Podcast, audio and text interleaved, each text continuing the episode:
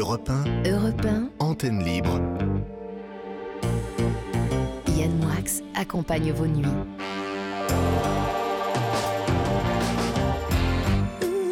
Antenne Libre. Bonsoir Mathilde, ça va? Bonsoir Avec Yann, très Benoît, bien. Nicolas, etc. Merci de nous rejoindre. Vous savez que cette émission est la vôtre, c'est ce qu'il faut dire, hein, Mathilde. Mais en plus, c'est vrai. Tout à fait. On peut le dire. Sans les auditeurs, qu'est-ce qu'on ferait? Ah, pas grand On chose. ferait un peu plus de bêtises. Mais finalement, heureusement qu'ils sont là. Heureusement qu'ils sont là. Ça sert de tampon. Eh bien, vous pouvez nous contacter en appelant Mathilde Nicolas au 39 21, 50 centimes par minute, ce qui fait que pour les plus radins, on leur précise qu'on les rappelle. Donc ça leur Exactement. coûte rien. Car nous avons des auditeurs radins. Il y en a des, il y a des auditeurs qui n'ont pas les moyens, ça c'est vrai. Il y a des auditeurs qui ont les moyens, mais qui sont radins. Car la radinerie, Mathilde, n'est jamais corrélée au revenu. Tout à fait. Il y a des gens très pauvres, très généreux, et des gens qui gagnent 28 fois votre salaire à la minute et qui vous offriront pas un café. André Gide était comme ça.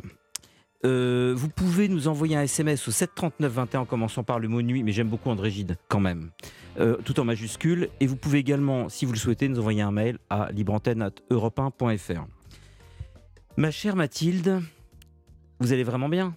Ça va très bien. Je vais demander à Benoît de nous mettre un petit fond de Francis Lay afin que vous disiez bonjour comme vous savez le faire. Tout à fait.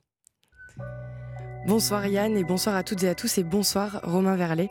Merci d'être parmi nous ce soir. Vous êtes journaliste et vous avez écrit Le Prince Noir, publié le 8 février aux éditions Fayard. Et donc dans cet ouvrage, vous dévoilez votre enquête sur l'affaire PPDA, l'ex-présentateur aujourd'hui accusé d'agression sexuelle et de viol. Donc nous allons écouter les témoignages de nos auditrices et de nos auditeurs concernant ce sujet, mais juste avant, je veux partager avec vous une archive. À la suite d'un meurtre commis dans le métro, les femmes ont réagi au micro d'Alexandre Lichamp. Ça s'est passé sur Europe 1 le 20 décembre 1982. Ben, moi, ça me fait de plus en plus peur. J'ai de plus en plus peur de prendre le métro. Et euh, même le soir, je ne le prends plus. Je, je prends le taxi. Et euh, ce que je fais aussi, c'est si je vois des flics dans le métro et qui rentrent dans un wagon, je vais dans le même wagon que les flics. Parce que ça me rassure. Moi, je le prends qu'une fois de temps en temps, mais j'ai pas peur. Eh ben, je trouve que c'est affreux. Et je pense qu'il faudrait que ça cesse. C'est abominable, et puis de toute façon, j'ai peur. Je prends pas le métro que si je suis avec mon fils aîné ou mon mari, autrement je le prends pas. Enfin, c'est ridicule, quoi, mais je sais, mais, mais j'ai la frousse. Vous avez le sentiment que ça peut arriver n'importe qui, ce genre de... Ah oui, absolument, parce que vous pouvez tomber sur un dingue, sur, euh, sur, sur un dingue, oui. Est-ce que vous vous mettez près du, près du quai lorsque le métro arrive ou Ah, bien... jamais, oh là là, mon Dieu, de toute façon, je l'ai jamais fait. hein. Vous avez du monde, il y a la foule, euh, même sans mauvaise intention, quelquefois vous pouvez être bousculé, hein, ça, ça c'est vrai. Non, ça je le ferai jamais. Et je vous rappelle que vous pouvez appeler aussi le 31 17 ou envoyer un SMS au 31 117. Ce numéro permet de joindre 24 heures sur 24 un agent de la sûreté ferroviaire spécialement formé en cas d'agression quelle qu'elle soit dans les transports. Mais je précise quand même que ce soir, s'il y a des témoignages de, de harcèlement sexuel, de fait. viol ou de, on peut dire, d'actes pervers, des gens qui, se- des femmes notamment, qui se font suivre, qui se font gentiment ou viol- gentiment avec beaucoup d'ironie de guillemets, hein, euh, c'est-à-dire de manière sournoise, harcelée, parce que parfois les harceleurs s'immiscent de manière extrêmement euh, douce et insidieuse dans la vie des femmes. Euh, elles peuvent nous contacter, elles doivent d'ailleurs le faire. Ce soir, effectivement, j'ai la, j'ai la joie, si j'ose dire, parce que son livre est terrible, de recevoir Romain Verlet, qui pour moi a écrit un des meilleurs livres d'investigation de ces dernières années. J'ai lu ce livre de manière écœurée et en même temps passionnée, parce que ce livre est passionnant. Il euh, décrypte le mode opératoire de quelqu'un qui, pendant près de 40 ans, a eu pignon sur rue, qui est Patrick Poivre d'Arvor, euh, qui a été accusé par nombre de femmes de harcèlement sexuel, on peut le dire comme ça, de viol également. Et ce qui est prodigieux dans ce livre, c'est que vous avez montré, mon cher Romain, à la fois comment ce système était étouffé, comment ce système était extrêmement élaboré, et comment ce système était également très mécanique. Et la première question que je voulais vous poser, parce que c'est ça qui, à mon avis, est le plus fort dans une première analyse du livre, ce qui à mon avis, le plus fort, c'est comment est-ce que vous avez eu l'intuition d'avoir, de, de lire les œuvres littéraires de Patrick Poivre d'Arvor Euh, bonsoir euh, Yann Moix, je suis ravi d'être là. Bonsoir aussi aux auditrices et aux auditeurs qui m'ont appelé. Euh, Vous, vous connaissez le, le surnom de PPDA L'un des surnoms, c'est PPDRA, parce que lui aussi était extrêmement radin. Euh, C'était un millionnaire, mais qui avait jamais un centime poche. Je me souviens très bien d'ailleurs que dans les soirées où j'allais chez Jérôme Béglé, il était là. Et quand Jérôme Béglé lui offrait un cigare, je me souviens que Philippe Solers fumait le cigare tout de suite et que Pépéda le mettait dans sa poche. Euh, pour euh, répondre à votre question, effectivement, ça fait un an et demi que je travaille sur le dernier monstre sacré de la télévision. Euh, pour cela, j'ai réalisé un, documentaire sur complément d'enquête pour France 2. Et fort de, de, cette enquête, j'ai décidé de me lancer dans un autre terrain, qui est son autre terrain de posture et d'imposture, qui est la littérature. Et il faut savoir que PPDA, effectivement, a toujours dit que la télévision, le 20h n'était que du sable et qu'après 20h, tout disparaissait. Et lui, finalement, ce qui l'intéressait, c'était de laisser des traces. Il s'est rêvé académicien, il s'est planté euh, euh, voilà, euh, magistralement. Et en fait, pendant 30 ans, Patrick Poivre d'Arvor s'est raconté dans ses livres. Il en a écrit beaucoup, beaucoup trop. Euh, avec parfois euh, des aides-plumes ou des nègres. Et il a écrit beaucoup de romans euh, autobiographiques. et effectivement, je me suis dit, je me suis posé une question, là, au cœur de l'été, à la plage. Je me suis dit, et tiens, et si je lisais PPDA dans le texte? Et donc, j'ai acheté beaucoup de livres, une vingtaine, une trentaine de livres de PPDA. Et alors aujourd'hui, on ne les trouve plus, hein, parce que PPDA, euh, finalement, a disparu des rayonnages, des bibliothèques, des salons du livre, où il était invité pendant 30 ans. Et euh, j'ai commencé à lire. Et donc, j'ai lu, euh, je les ai là d'ailleurs, La mort de Don Juan, Les femmes de ma vie, Solène. Coffret de trois livres. Voilà, Lettre ouverte aux violeurs de vie privée. Et puis, par exemple, j'ai lu Tenir et se tenir. Alors ça, c'était... voilà. Et là, il dit, voilà, page 131. J'ai écrit 17 romans et deux fois plus d'essais ou autres livres. Chacun d'entre eux m'explique. Il ne me résume pas, mais il m'explique. J'ai semé des petits cailloux blancs dans chacun de ces romans, parfois de façon volontairement répétitive, par superstition ou souci de cohérence. L'addition de tout cela me définit davantage que bien des portraits que je lis de moi. Mon cher Romain, vous savez que le pervers, puisque là manifestement on est en face d'un pervers, le pervers est celui qui précisément joue avec le fait de se faire avoir, de se faire choper. Et le pervers sème précisément des petits cailloux blancs. Alors je ne compare évidemment pas euh, Patrick à un serial killer. Euh, chaque catégorie, euh, si j'ose dire, a ses lettres de noblesse. Mais il est bien connu qu'ils vivent avec cette sorte de jouissance permanente de fricoter avec le feu, avec les flammes, avec le danger. Exactement. Et, ce qui est quand même très curieux, quand, je, quand effectivement j'ai lu, il a écrit un autre livre qui s'appelle La mort de Don Juan. Bon, évidemment, vous aurez compris que PPDA se prend pour Don Juan. Et euh, effectivement, par exemple, dans, euh, dans, un de ses livres, euh, il parle de Victor. Et Victor, c'est un, un comédien qui tous les soirs monte sur scène à 20h. Curieusement à 20h. Et Victor, il a une vie vraiment débauchée. Il vit d'orgies de maîtresses euh, euh, et il collectionne des femmes, une euh, tous les trois jours. Et effectivement, dedans, il, dit, parce qu'il fait des catalogues de femmes, il fait des listings de femmes avec des prénoms. D'ailleurs, d'après ce que vous dites, PPDA avait lui-même un petit carnet noir dans lequel il notait tous les prénoms des femmes qu'il avait, je vais le dire gentiment, séduites.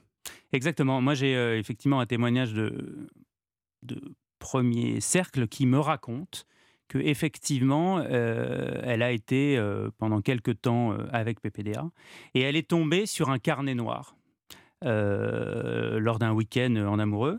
Et dans ce carnet, à la fin, il y avait une liste ininterrompue de prénoms féminins, avec chacun, avec à chaque fois pour chacune une adresse, euh, un, code postal, euh, le digicode.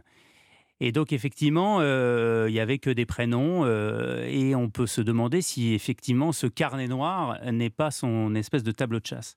Et effectivement, PPDA, dans, beaucoup de ses bouquins, il, raconte que par exemple, Victor, donc c'est le narrateur, ses victimes sont souvent épinglées, fossilisées par le formol et la sécheresse de cœur de leurs chasseurs mais a-t-on pensé à la solitude du prédateur? Donc c'est PPDA qui écrit ça sur son personnage de papier qu'il a inventé, qui, s'appelle Victor. Et aujourd'hui, la justice française se demande si Patrick Poivre d'Arvor n'est pas un prédateur sexuel. Et aujourd'hui, il faut savoir qu'il y a 35 femmes qui sont allées dans un commissariat de police avec un courage inouï pour aller dénoncer l'ancien présentateur préféré des Français. elle l'accuse d'agression sexuelle ou de viol commis le plus souvent à TF1. Et parmi ces 35, 22 ont porté plainte, dont 11 pour viol.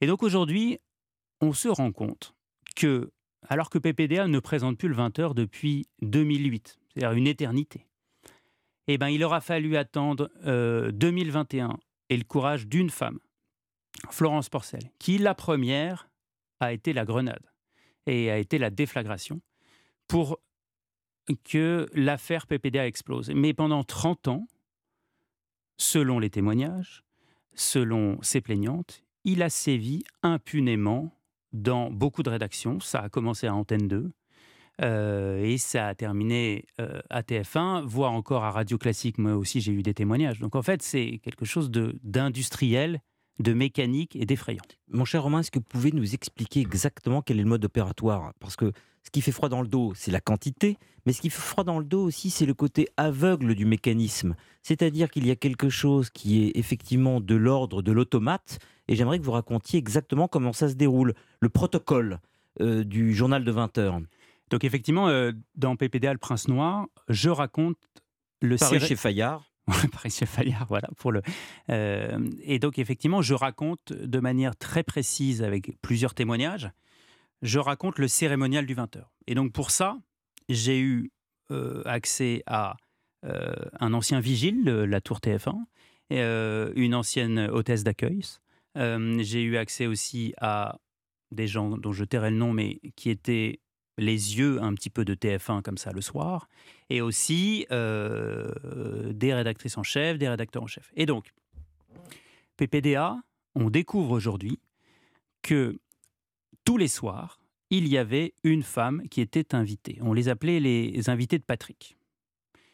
Et pour rentrer dans la tour TF1, euh, c'est quand même euh, la plus grande chaîne de télévision de France et d'Europe. On rentre pas comme dans un moulin. Et donc, vous arrivez à 19h30. Vous êtes une romancière, vous êtes une jeune étudiante en école de journalisme, euh, vous êtes une fan, vous venez de, de province et vous voilà, Patrick Poivre vous invite pour le 20h. vous invite, vous vous fait déplacer à vos frais, euh, en prenant le train à vos frais jusqu'au journal de 20h. Exactement. Et donc, 19h30, euh, vous arrivez, vous vous présentez euh, bah, au kiosque d'accueil, là où il y a souvent deux hôtesses, et puis vous dites un peu fièrement Je suis l'invité de Patrick Poivre ce soir. Et souvent, il y a un rictus de l'hôtesse qui connaît très bien le mécanisme. Et on vous donne un badge visiteuse. C'est-à-dire que J'aimerais bien aujourd'hui que, par exemple, TF1 fournisse le listing de tous les invités, parce que TF1, moi je suis un ancien de TF1, j'ai commencé ma carrière là-bas. Et pour euh, inviter quelqu'un à TF1, il faut rentrer dans, la base euh, gestion des, invités, c'est ce que je raconte. Et donc, vous êtes invité, vous avez votre badge visiteur, on vous fait attendre, et là, arrive toujours vers 19h40, 19h45, ça plusieurs euh, plaignantes le racontent, arrive soit Marie-Hélène, soit Fanny, qui sont les deux assistantes personnelles de Patrick Poivre d'Arvor, qui sont la mémoire vive de Patrick Poivre d'Arvor. Elles viennent vous chercher, vous montez dans les deux ascenseurs, dans l'un des deux ascenseurs monumentaux de, TF1 où dedans il y a des télés, donc vous êtes très très impressionné. Tout ça participe aussi au. Attention, vous allez assister euh, au lever du roi. Et euh, vous arrivez au premier étage et euh, je connais bien les lieux et là tout de suite vous vous êtes installé sur, sur, le, sur le plateau du 20h. Et toutes les femmes racontent qu'elles ont été installées sur une chaise pliante, souvent un peu, euh, voilà, euh, pas, très stable. Chaise de camping, un peu. Exactement. Et, et, vous êtes posté à côté de la caméra 1, qui est la caméra du prompteur. Et donc PPDA est devant vous, et vous ne voyez que PPDA. Et vous, vous êtes là pendant 35 minutes à assister au, euh, voilà, au show de Patrick Poivre Je précise, chez Romain, sans que PPDA vous ait dit euh, ni bonjour ni rien. Voilà, souvent ça participe, il rentre toujours à, 59. Et il rentre, euh, Patrick Poivre ça je l'ai vu, il rentre toujours pendant le générique. Et donc il a 10 secondes pour s'installer et pour s'asseoir. Et donc ça, ça fait partie du grand track qu'il a beaucoup entretenu. De, voilà, il rentre en scène vraiment à 20h et évidemment il n'a pas le temps. Et volontairement, il ne prend pas le temps de dire bonjour à son invité du soir. Pour avoir de l'ascendant. Exactement. Et donc pendant 35 minutes, c'est très ennuyeux de regarder, euh, de regarder un JT si vous n'êtes pas en régie. Déjà, je trouve ça sujets. déjà ennuyeux à regarder euh, sans être dans, les, dans le studio. Alors, dans le studio, ça doit être encore Parce que dans le studio, vous voyez que les lancements du présentateur. un vous type voyez- assis qu'il y a un prompteur, hein, on va pas se exactement. mentir. hein. Voilà. C'est pas Mick Jagger ni Duke Ellington. hein. C'est un type qui est sur, c'est pas sur scène. Il est devant un prompteur, assis, en train de lire des mots qu'il a écrits le matin ou qu'on a écrits pour lui. Voilà, qu'il a à moitié écrit. euh, Parce que Patrick Poivre d'Arvor n'est pas connu pour quelqu'un de, euh, de très travailleur, quelqu'un qui était quand même très brillant, évidemment, il ne faut pas lui enlever Oui, ça. Il n'est pas resté 30 ans à la, On à va la pas tête. tout d'un coup lui trouver que des défauts. Non, c'est ça. Sinon, ce serait pas crédible et pas intéressant. Exactement. Et donc, euh, effectivement, vous assistez à, au JT et à 20h35, quand ça se termine, PPDA repasse devant vous, vous adresse toujours pas la parole et là, vous êtes là un peu comme une potiche, me raconte euh, plusieurs plaignantes. Et là, il y a quelque chose qui se passe, c'est que quand moi je faisais les sujets, mes premiers sujets pour le 20h, il y a ce qu'on ce qu'on appelle la conférence critique. Et donc PPDA sort comme ça, et puis tous les petits, tous les chefs de service sont là, et puis tout le monde se donne des satisfecits. Ah, ça c'était bien, ça c'était pas bien. Et PPDA distribue des bons points. Ah, ça c'était bien, ça on a été mauvais, ça la 2 a été meilleure, tout ça. Et pendant ce temps-là, il y a un petit truc que, que moi j'ai pas vu, mais je suis arrivé vraiment à la fin de l'ère PPDA en 2008. Euh, il y a un petit balai qui s'opère dans notre dos, c'est-à-dire que Fanny ou Marie-Hélène, les assistantes de PPDA, eh ben, en fait, exfiltrent l'infil- euh, L'invité. et l'emmènent dans le bureau de PPDA. Et là, vous rentrez dans le bureau, un bureau quand même imposant, euh, vous êtes quand même dans l'antre euh, du présentateur le plus connu de France. Et là, vous attendez parfois un quart d'heure, 20 minutes, Voire plus. voire plus, seul dans le bureau. Et parce que monsieur se démaquille, tout ça. Et là, il rentre tel une star. Et puis parfois, euh, il enlève ses chaussures, parfois il enlève sa cravate. Et tout de suite, il vous propose euh, un verre, une vodka. Euh, et, là, s'engage une conversation. En fait, vous venez pour parler de votre premier roman, vous venez pour euh, poser des questions au présentateur. euh, et là, assez vite, il vous pose des questions très intimes. C'est ça le début du cérémonial, c'est-à-dire qu'il vous demande si sexuellement vous êtes heureuse, si vous êtes fidèle, si vous êtes mariée. Qu'est-ce que ça fait Qu'est-ce que ça vous a fait de me voir comme ça à l'antenne Et donc souvent, il y a un, effet de surprise dingue, c'est-à-dire que vous êtes dans le bureau de la première chaîne de France et vous êtes très loin de vous imaginer que pour un premier rendez-vous, euh, le PPDA va vous poser ça comme genre de question. Je vous assure, Romain, que c'est pas pour euh, laisser euh, traîner une sorte de suspense malsain, mais je suis obligé d'envoyer une publicité. Ah, très bien. Europe 1, antenne libre. Yann Moix.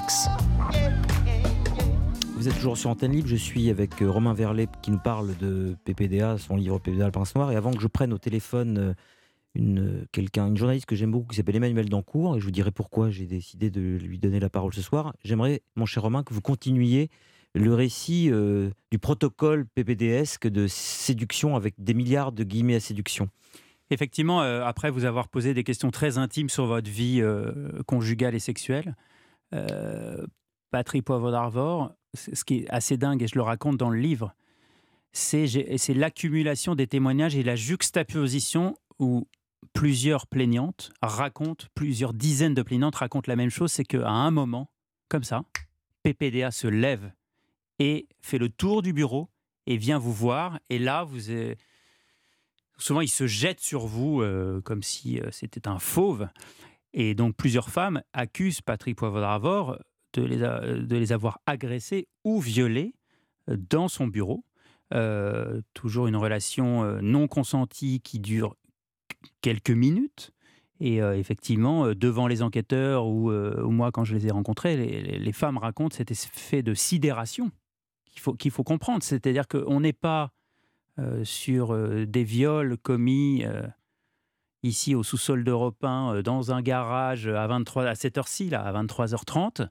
On est dans la plus grande chaîne de France, dans le bureau du présentateur le plus connu. Avec Donc, une mise en condition de la, de la victime. c'est ça. Et, et- et avec une mise en condition. Et en fait, euh, moi, j'ai un témoignage bouleversant qui me revient tout le temps. Elle s'appelle Mathilde. Elle me raconte cet effet de, sidération où euh, elle ne peut rien faire et il y a une dissociation, les psychologues l'e- l'expliquent très très bien, une dissociation entre le corps et l'esprit où en fait, euh, voilà, euh, l'esprit se met ailleurs et pour essayer d'être en résistance, mais c'est trop tard. Quoi. Et, et donc, effectivement, aujourd'hui, on découvre ce mécanisme glaçant, orchestré, industriel. Et en fait, c'est ça. Qui est, et qui dont est très un des hameçons, avant que je prenne Emmanuel au téléphone, et dont un des appâts, et, et c'est là qu'on en rentre dans la, le vertige de l'abjection du pervers, euh, dont un des appâts est cette jeune Solène, sa fille, qui s'est suicidée. Parce que de ce que je lis dans votre ouvrage, euh, souvent Solène était le prétexte de la rencontre.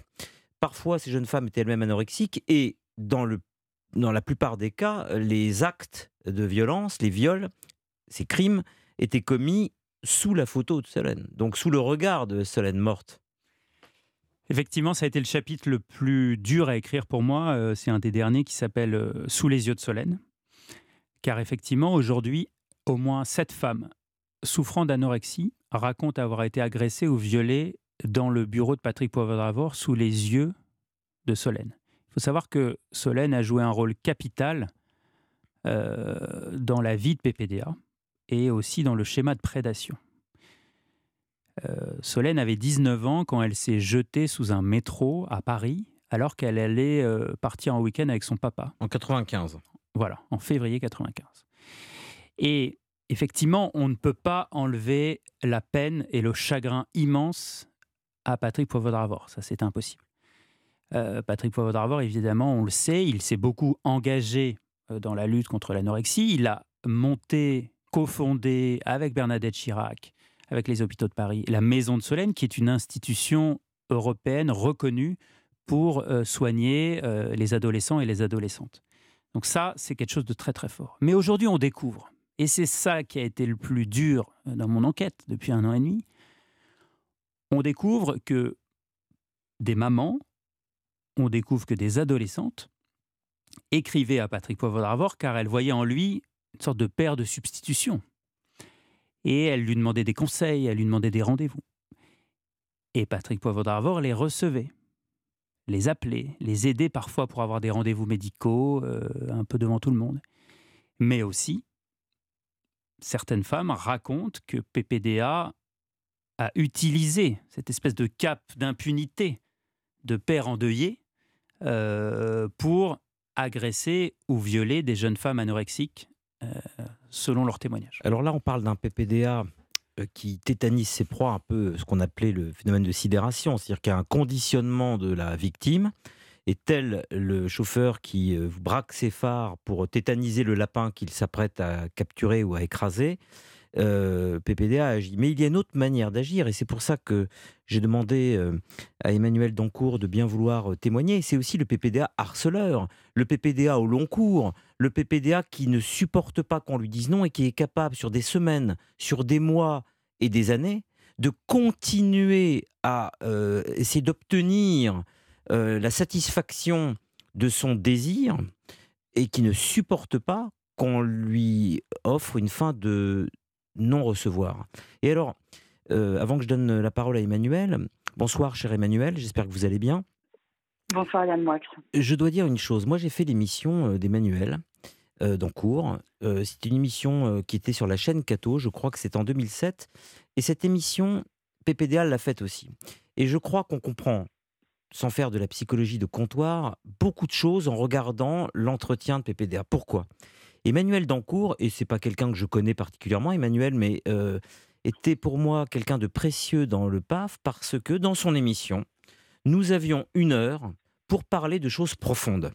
Avec Emmanuel, on a parlé, je me souviens, de Sainte Thérèse de Lisieux, d'Edith Stein, de Sainte Thérèse Mhm. d'Avila. On a parlé de Saint Paul, on a parlé de Béni Lévy. Pendant une heure, un écrivain, un homme public, un homme politique pouvait s'exprimer sur ce qu'il y a de plus profond. Donc, Romain, une conversation euh, à la fois intime, mais qui n'était pas quelque chose qui, ramenait tout à soi. Et quand on écoute l'entretien d'Emmanuel et de Patrick Poivre d'Arvor, ce qui donne le frisson, qui glace le sang, c'est qu'il ne parle que de lui, mais que de lui. On est là pour parler éventuellement de Dieu, et Poivre d'Arvor ne parle que de lui. Bonsoir Emmanuel. Comment allez-vous? Bonsoir Yann Moix. Euh, ben, Je, vais très bien. Ça, ça me fait bizarre de vous reparler parce Oui. qu'effectivement, vous étiez venu il y a 15 ans dans cette En émission, 2007, quelques j'étais semaines venu vous après. voir. Ouais, quelques semaines après PPDA, vous sortiez un très beau livre sur euh, Vie et mort d'Edith Stein.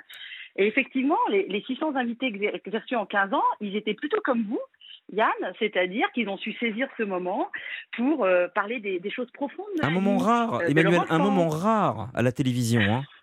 Oui, bah, de l'enfance, des valeurs, de, de, de la religion ou de la non-religion. Oui, enfin de la mystique. Et, la des- plupart voilà. des gens savaient saisir ce moment-là Oui. et ont passé des moments très précieux. Je me souviens très bien de l'émission qu'on a faite ensemble. Elle était vraiment très bonne. Et celle avec PPDA, elle était beaucoup moins bonne. Mais expliquez-nous, euh, dans le livre de Romain, vous témoignez et vous dites d'une certaine façon que vous, il y a quelque chose d'emblée qui vous a déplu, vous étiez mal à l'aise. Et euh, vous savez, quand, quand, quand pendant 15 ans, euh, vous interviewez des gens de manière très profonde, avec une énorme préparation de l'émission avant, au bout d'un moment, vous finissez par avoir euh, une sorte de, de connaissance de la nature humaine. Oui. Et effectivement, moi, pourquoi j'ai invité PPDA Parce que c'était une émission qui était tous les samedis soirs en prime time. Il fallait quand même que j'ai du roulement, du rendement. Et puis, ça me faisait. Dieu sait que j'aimais pas le bonhomme, mais je trouvais ça marrant de recevoir le pape de l'info. Voilà, sur KTO, je trouvais ça drôle. Oui, vous dites, vous dites que vous ne demandiez qu'une chose, c'est de penser l'inverse.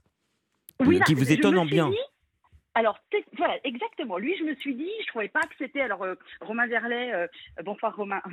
Bonsoir, Romain. Verlet dit c'était un journaliste brillant.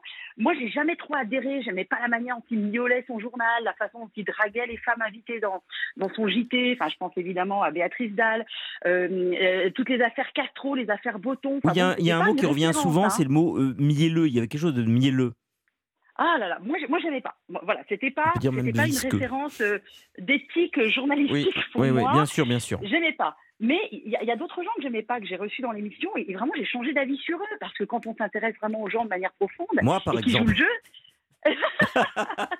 non, non, mais, mais voilà. Et, et, et lui, bah, non seulement j'ai pas changé d'avis, mais en fait ça a empiré parce qu'effectivement, alors l'émission, je vous remercie de l'avoir regardée, Yann, parce que moi je n'y arrive pas. Elle est Je terrible. Emmanuel, elle est terrible. Elle- Je- mais je sais, mais c'est pour ça que j'y C'est pas. atroce, honnêtement. Et, et, et quand j'ai relu dans le livre de Romain Verlet mon émission, et je me suis dit, je vais toujours pas arriver à la regarder en fait, parce que le mot jouissance est, prononcé plusieurs fois, parce que euh, il fait une éloge de lui-même pendant une heure, qui, est- qui, qui Puis il vous dit, il vous dit, insupportable, en fait. essayez-moi, essayez-moi. Euh, je suis plutôt quelqu'un de gentil, vous devriez m'essayer. Mais surtout, Emmanuel, je- je, je- me souviens de cette ça. émission, à chaque fois, vous essayez de savoir un peu, d'avoir une, une sorte de vision euh, plus ample de la personne, c'est-à-dire qu'est-ce qu'elle vaut vraiment? Et lui, c'était moi je, moi je, ses diplômes, à quel âge il avait eu tel truc, les concours, les prix, les prix littéraires qu'il avait reçus. C'était obscène, obscène. Alors, c'était bien plus obscène dans la loge, pour tout vous Alors, dire. c'est racontez-nous, racontez-nous. Ça, c'est ce que vous avez vu et qui est toujours visible euh, sur YouTube pour euh, Racontez-nous dans la loge. intéresser. Eh bien, dans la loge, euh, d'habitude, c'est un moment où, euh, avec les invités, on souffle un peu, on débriefe. Souvent, ils sont un peu sonnés, les invités, parce que euh, une heure euh, sans montage, hein, c'était une émission sans montage, donc fallait assumer tout ce qu'on disait. Euh, c'était, c'était assez é- éprouvant finalement pour certains invités. Et lui, pas du tout. C'était une émission comme une autre. Et là, il me dit. Bon, euh, j'espère que tu es très content de cette émission, Emmanuel. Comment tu m'as trouvé? Est-ce que tu m'as trouvé très bon et là, moi qui étais à l'époque, je ne suis plus du tout polie, hein, mais à l'époque, j'étais très bien élevée. J'étais très polie. je disais pas forcément ce que je pensais. J'étais, j'avais 34 ans, enfin 33 au moment où je l'ai rencontré, euh, jeune maman. Mais là, je me suis lâchée. Je ne vais pas pouvoir. Et je lui dis, écoute, euh, euh, j'ai pas aimé cette émission. Tu n'as pas été sincère. euh, tu n'as pas joué le jeu de l'émission. Tu n'as pensé qu'à broder ta propre légende. Eh ben, ça ne lui a fait aucun effet. Si, ça a dû l'exciter, peut-être. Ben, c'est ça, c'est exactement ça. Il m'a dit écoute, pour me faire pardonner, euh, viens regarder un JT à TF1. Et bingo. moi, euh, pff, bah non, pas, pas bingo parce que suis Non, mais, non, non, mais j'ai un bingo. La- non, mais la proposition, pas vous. Bingo, Ah, la bah, bingo, proposition qui tombe. oui. Oui, oui, oui. Tout à fait, on est en septembre. Comme c'était sa 2007. seule arme, en fait. Voilà, et, euh, et je pense qu'il a aimé le fait que je lui résiste, mais moi, j'ai pas du tout compris. Euh, des JT, j'en ai vu des tonnes. J'ai été formée à l'école France 3 en région, donc ça m'intéressait pas du tout d'aller voir un JT en plus de PPDA. Sauf que, euh, huit mois plus tard, donc entre-temps, Yann, je vous reçois dans VIP, puis d'autres invités, et puis on apprend en mai-juin 2008 que PPDA va quitter euh, la présentation de TF1. Et là, j'ai un hebdomadaire de presse écrite euh, qui sait que j'ai le contact, qui me dit Tu veux pas accepter la proposition de septembre, là, nous faire un article sur le dernier JT du Roi Soleil? Et c'était assez tentant pour moi. C'était la première fois qu'on me demandait un article en presse écrite. Donc j'ai pesé le pour et le contre et je me suis dit Allez, prends sur toi, c'est juste un JT. Enfin, il n'y avait pas d'enjeu finalement. Et donc j'y suis allée. Malheureusement. Je suis allée euh, le 25 juin euh, 2008. Et, et Euh, malheureusement, parce que de, dans- de ce que dit Romain, malheureusement, parce que petit 1, vous n'avez pas pu euh, être complètement sévère avec lui dans l'article, et petit 2, parce que ça a, ralen- ça a remis une pièce dans la machine. Alors, euh, je l'ai quand même. Moi, j'ai relu l'article que j'ai Oui. redécouvert euh, il n'y a pas si longtemps que ça. Je l'ai redécouvert quand j'ai dû l'envoyer au major de police quand j'ai porté plainte. Oui. Et je me suis dit, quand même, tu l'as quand même bien. Tu l'as quand même. D'accord. J'avais l'impression à lire le contente en me Dormain que c'est- relisant. D'accord, que vous étiez. Ah ouais D'accord, non, mais j'ai peut-être mal compris. Si, si, si, Euh, euh, Emmanuel euh, Dancourt l'avait quand même bien, bien, brossé. ouais. D'accord, d'accord, Bien bien. Ouais, ouais. Autant pour moi. Je l'avais pas raté. Je l'avais pas raté. Mais moi, j'arrivais. J'écoutais tout à l'heure Romain Verlet raconter le coup du bureau, euh, le cérémonial qui est très bien raconté. Après, il y a toujours forcément des variantes. Moi, par exemple, quand je suis arrivée, que j'ai, qu'on m'a proposé d'être sur le plateau, dans ce- sur ce petit tabouret minable derrière les prompteurs, j'ai dit mais ça va pas, non? Quel intérêt? Moi, je voulais être en régie parce que ce que je voulais, c'était entendre que les, les, les gens de la régie disaient de PPDA. Et j'ai bien fait. Donc, euh, j'étais pas du tout à regarder le roi soleil. Oui, parce que vous, vous, Emmanuel, vous êtes une femme des médias, vous connaissez le- la machine, Voilà. quoi. Mais Ouais. quand vous connaissez pas le monde de la télé, vous vous ne demandez pas ça. Et puis j'étais pas dans l'admiration du tout. Moi j'étais là pour le boulot, hyper sérieuse. Et donc c'était très intéressant en régie parce que j'ai vu, euh, j'ai vu PPDA arriver effectivement à 19h59 en sueur et en colère parce qu'il avait perdu son match de tennis contre je ne sais pas qui. J'ai vu la maquilleuse se faire hurler dessus par PPDA parce qu'elle n'allait pas assez vite alors que la pauvre n'avait qu'une minute pour le maquiller. Je l'ai vu découvrir son prompteur en direct euh, qu'il n'avait pas lu avant. C'était totalement flagrant. Je l'ai vu, euh, pardon pour l'expression, mais je l'ai vu engueuler les gars de la régie, inverser des sujets, et franchement, éditorialement, ça ne tenait pas debout, mais juste pour dire euh, je suis là, c'est moi le patron. Donc, donc j'ai commencé à rédiger mon article dans, la régie, euh, en étant un peu sidérée par euh, un certain manque de professionnalisme et cette espèce de, façon d'être tout puissant. Et puis après, effectivement, bah, il y a le fameux, la conférence de, débrief, hein, donc on est obligé d'attendre un peu. Et puis après, j'avais rendez-vous dans son bureau pour faire un article extrêmement, extrêmement sérieux, en fait. Euh, et, et là, je suis debout parce que Romain Verlet sait que je suis incapable de raconter cette histoire-là en étant assise. Euh, et en fait, j'arrive dans le bureau et, et, et pour le coup, est-ce qu'il m'a senti? Alors, j'étais pas sur la défensive du tout. hein. Moi, j'étais là pour bosser. J'ai pas du tout compris qu'il allait arriver quelque chose. Mais euh, il, il a vraiment cherché à m'endormir. C'est-à-dire que quand on rentre dans le bureau de, de PPDA à l'époque, il y a des photos partout sur les murs. Et euh, on est rentré donc sur le mur de gauche. Il a commencé à me, me commenter l'intégralité des photos. Il avait des photos avec tous les présidents de la République, tous les dictateurs, euh, tous les ministres, des photos avec tout- tous les mannequins, toutes les stars de cinéma, avec euh, je sais plus, il y avait tout le monde. Ça a été très très long et comme j'étais très polie, j'ai fait semblant de m'intéresser. Je voyais l'heure qui passait en me disant ah oui ah oui c'est très intéressant cette photo Patrick très intéressant. Et à bout d'un moment, j'ai il faut que je la ramène sur l'article parce que là, on va y passer la nuit. Et, euh, à un moment, il me dit, il se tourne vers un autre mur. Et là, il me dit, et là, il y a les photos d'eux. Et là, je me dis, ah non, ah non, pas un deuxième mur de photos, là, je vais pas tenir, quoi. Et, j'ai à peine le temps de me dire ça que le temps que j'aille vers ce second mur, entre-temps, lui, il ferme la porte à clé, il éteint la lumière. Moi, j'ai à peine le temps, je suis encore en train de me dire, euh, ah non, pas un autre mur de photos, que ça y est, il, a démarré, il a ses mains sur moi, il commence à me chuchoter les phrases dont parlait, dont parlait Romain Verlet, des, des phrases euh, dégueulasses à l'oreille. euh, euh, est-ce que, est-ce que tu penses à moi quand tu fais l'amour avec ton mari? Est-ce que euh, tu te caresses pendant le journal? Est-ce que, que tu trompes ton mari? Est-ce qu'il te fait jurer Enfin, Tout un tas de phrases qu'on n'a pas envie d'entendre. Et pendant ce temps-là, il y a ses mains qui commencent à, à parcourir, euh, à parcourir, euh, ben voilà, le, le- le- corps, quoi, les, les épaules, les bras, les avant-bras, euh, le ventre. Enfin, ça commence à, ça va pas, ça va pas du tout en fait, du tout. Et, et la sidération, c'est drôle parce que je le raconte comme ça moi aussi. C'est exactement ça. Le fait quand on traverse une rue, je me souviens à trois ans j'ai failli mourir parce qu'il y a un camion qui m'a foncé dessus. J'étais j'étais complètement paralysée. C'est mon père qui m'a sauvé la vie. Ben, c'est exactement ça. J'étais paralysée. J'étais paralysée en me disant ça n'est pas en train de m'arriver. J'ai 34 ans, j'ai trois enfants, ça n'est. Je, je, je suis catholique, euh, en tout cas je l'étais à l'époque. je me suis dit ça ne m'est pas arrivé, c'est pas possible. Et, et à ce moment-là, j'ai plus l'image, je vois plus rien, je, n'entends plus que ma voix qui dit de plus en plus fort Patrick, ouvre cette porte. Au départ, de manière assez posée quand même. hein. Vu la situation, je suis quand même assez calme. Patrick ouvre cette porte, puis de plus en plus fort, parce que lui, il n'en a rien à faire. hein.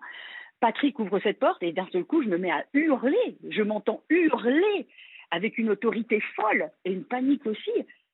Patrick, ouvre cette porte. Je ne sais pas combien de fois je l'ai dit. Et après, je ne sais plus. Il y, avait, je sais il y avait du monde dans la rédaction? Ah non, Plus ah personne. non, non. Il faut savoir qu'une fois que la conférence de Oui, il n'y débrief avait plus personne. est terminée, ah mais alors ils s'en vont tous à une vitesse, c'est impressionnant. Oui, c'est Romain leur parle. Dès que les invités de Patrick arrivent, oui, tacitement, tout le Ah, monde s'en personne. Romain voulait rajouter quelque Non, chose. non, effectivement, euh, le témoignage d'Emmanuel Dancourt est, est- est très impressionnant. D'ailleurs, Très c'est- impressionnant, C'est la première personne que j'ai appelée euh, le 1er septembre 2021 quand j'ai commencé mon enquête. Effectivement, il y a une phrase euh, d'Emmanuel Dancourt qui me revient encore aujourd'hui, je le dis dans le livre, c'est euh, Je pense qu'il ne m'a pas violé. Oui, Cette oui, bah, phrase, ça, elle, est, elle est quand même terrifiante. euh, c'est ce que vous racontez sur le noir, quoi. Euh, votre témoignage, Emmanuel, est extrêmement important, vous savez, parce que ça permet de comprendre éventuellement pour ceux qui, notamment les hommes, hein, euh, ce qu'est le viol, parce que souvent euh, la description d'un viol, euh, on se dit mais comment ça se fait qu'elle s'en souvient pas? C'est la chose là. Et le mécanisme que vous venez d'expliquer avec vos mots, il est très fort. Ça veut dire que le cerveau démissionne momentanément parce que l'information qu'il a est tellement imprévisible, impossible et insupportable, plus qu'insupportable, impossible, qu'il y ait une démission du cerveau qui nous permet d'accepter la situation parce que sinon, euh, on ne sait pas ce qui pourrait se passer. Donc en fait, Alors le cerveau, bien ce terme de démission. Ouais, Non, mais c'est le- bien ce terme de démission. le cerveau dis- propose de mais- vivre le viol plus tard, en fait, de se rendre compte Alors, plus tard de, la réalité. À l'occurrence, moi, on est sur une agression euh, sexuelle. Je ne pense pas, effectivement, comme dit Romain Verlet, je ne pense pas avoir été violée. Oui, d'accord, agression sexuelle, Mon compagnon aussi. Euh, je ne sais plus comment je suis sortie du bureau. Oui, les mots ont quand même euh, sont importants là. Oh, Oui, c'est le major de police, quand j'ai porté plainte, donc en le 22 avril 2021, qui m'a expliqué comment j'étais sortie du bureau, parce que je n'ai pas la géographie des lieux, je n'y suis jamais retournée. C'est lui qui m'a dit que j'avais dû traverser le bureau des assistantes, j'avais dû traverser un couloir, prendre les ascenseurs dont parlait Romain Verlet, qu'on était au deuxième étage. Ah bon, on était au deuxième étage, je me souviens pas. Je me revois pas dans la rue. Je ne sais pas où j'ai dormi ce soir-là, parce que je ne suis pas du tout parisienne. Donc d'habitude, je dormais soit chez des amis, soit dans un couvent hôtelier. Euh, je ne sais plus. Je, je ne sais plus rien, en fait. Non, mais Et ça après, explique, Emmanuel, pourquoi certaines femmes sont incapables de dire exactement ce qui s'est passé et parfois ne sont pas crues Oui. par des, des- des inspecteurs enfin, ou des, des fonctionnaires de Oui. police parce que c'est imprécis, c'est flou. Mais vous venez de nous expliquer en partie pourquoi. Et pourquoi il faut autant de temps pour le raconter et, et pour s'en souvenir C'est ça aussi. Ça, ça, ça, ça j'ai pas compris, moi, que j'avais été victime d'une agression sexuelle. Il a fallu que le major de police me le dise 14 ans plus tard. Par contre, ce C'est que j'ai fou. compris, c'est le harcèlement. Oui, alors Parce racontez-nous cette, euh, cette période. Enfin, qu'est-ce qui, dans le livre, Eh c'est très ben- impressionnant ce qui vous fait subir. Alors, en fait, ce sont des textos ou des appels à toute heure, euh, j'allais dire du, du jour et de la nuit, mais principalement la nuit, quand même. Alors, ça l'excitait terriblement. La mère catholique pratiquante, euh, mère de famille nombreuse, qui vivait dans un couvent hôtelier, je crois que c'était totalement inédit pour lui. C'était très excitant. Euh, et, et donc, il C'est une pièce qu'il n'avait pas dans sa collection. Je crois. Oui, ça doit être ça, malheureusement. Et, et, et, et- donc, il m'appelait à toute heure du jour et de la nuit. Donc, je pouvais être, moi, à, l'époque, j'avais trois enfants en bas âge, dont des jumeaux qui étaient tout petits. Euh, je pouvais très bien être en famille, euh, euh, sais pas à la plage, à la piscine. Je pouvais être en train de leur changer la couche. Je pouvais être en train. Et. euh, et toujours des, phrases, euh, ça peut, il pouvait être une heure ou deux heures du matin, et toujours ces mêmes phrases salaces qui revenaient, ce que tu penses à moi, enfin, un besoin, une sorte de trou noir qui absorbait. et moi, je raccrochais très vite. Hein. Euh, Votre mari, il très, était quand même, vite. votre mari, il était au courant quand même de ça? Alors oui, je, alors pas que mon mari, j'en ai parlé, mais à tout le monde, à tout le monde. Euh, dès que je rencontrais quelqu'un euh, que je connaissais pas, qui me disait ah tu travailles à la télé, euh, c'est drôlement bien, ça va être vachement sympa. En deux secondes, je parlais de PPDA. Tellement j'étais débordée par la chose. Et ça a duré dix ans parce que d'abord, le harcèlement a duré un sacré moment. Il se trouve qu'en plus, moi, je suis animatrice littéraire dans des salons littéraires. Lui, il était invité, donc on s'est croisés quand même quelques fois. Pardon pour la question, mais vous n'avez jamais songé à porter plainte quand il vous harcelait comme ça? Mais, mais, mais non, parce qu'en fait, je savais pas. Ça peut paraître Non, étrange non, non, pas du tout. Je vous pose la question. euh, mais je savais pas euh, qu'on pouvait porter plainte pour ça. Ouais, ouais. Et puis j'ai cru que j'étais en faute. En fait, je me suis dit, Ouais, mais j'ai dû ça. faire quelque chose pour déclencher euh, tant de passion chez cet homme. Et Il était, lent- il est, il arrivé en bas de il est venu en bas de chez vous, je crois, une fois, non? Alors c'est pas moi. Ça.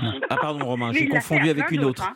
Pardon. Non, non, il l'a fait à d'autres. Non, parce que comme j'habite du côté de, de Dijon, moi. euh, D'accord, d'accord, d'accord, d'accord. Non, non, alors c'est une autre, Il est c'est trop une autre. radin. Il est trop radin, Yann, faut payer l'essence. Non, il ferait pas ça. Oui, mais Romain, Euh, attendez, euh, Emmanuel, Romain euh, explique quelque chose de terrible. Il, le, par exemple, quand il fait venir une jeune provinciale dont la voix lui a plu au téléphone, parce que lorsque les jeunes femmes lui écrivent, il demande le numéro, il appelle.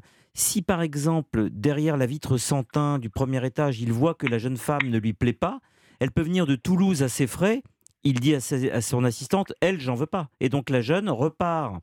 Tant mieux pour elle, le fait de repartir, c'est pas plus mal. Oui, mais tant je veux mieux dire, pour elle. non mais je veux dire, il fait venir en fait de la chair fraîche du fin fond de la province. C'est pas péjoratif quand je dis fin fond de la province, hein.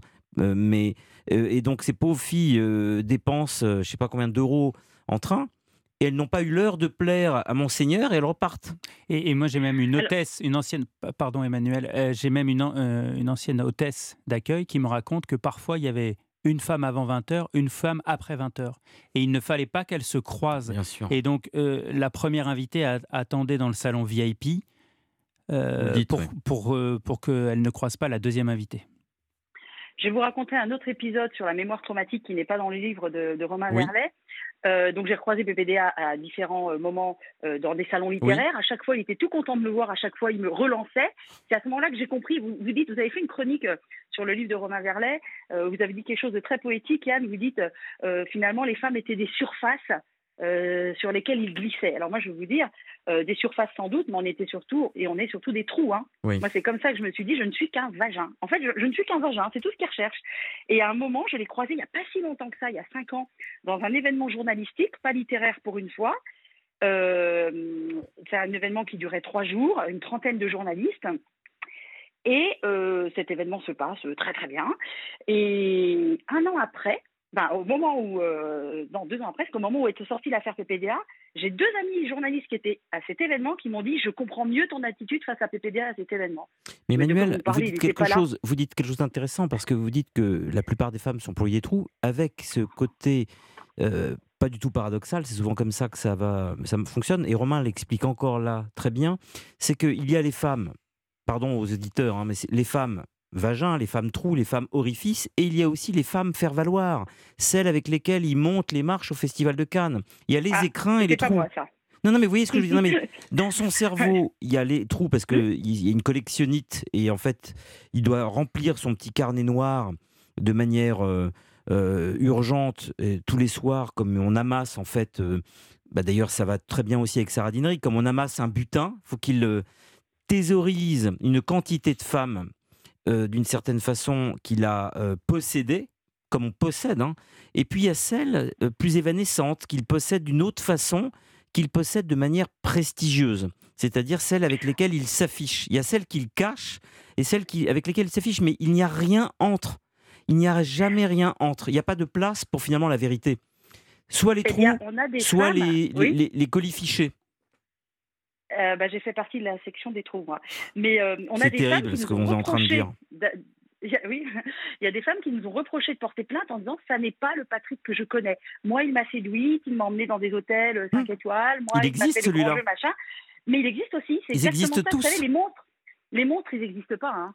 Euh, Il y a toujours PPDA des côtés euh, plusieurs visages. charmants. euh, En fait, on découvre sûr, il y a aujourd'hui des que côtés. euh, Vous il- savez, il a vraiment aidé la cause de l'anorexie. On va pas remettre ça en cause, quoi.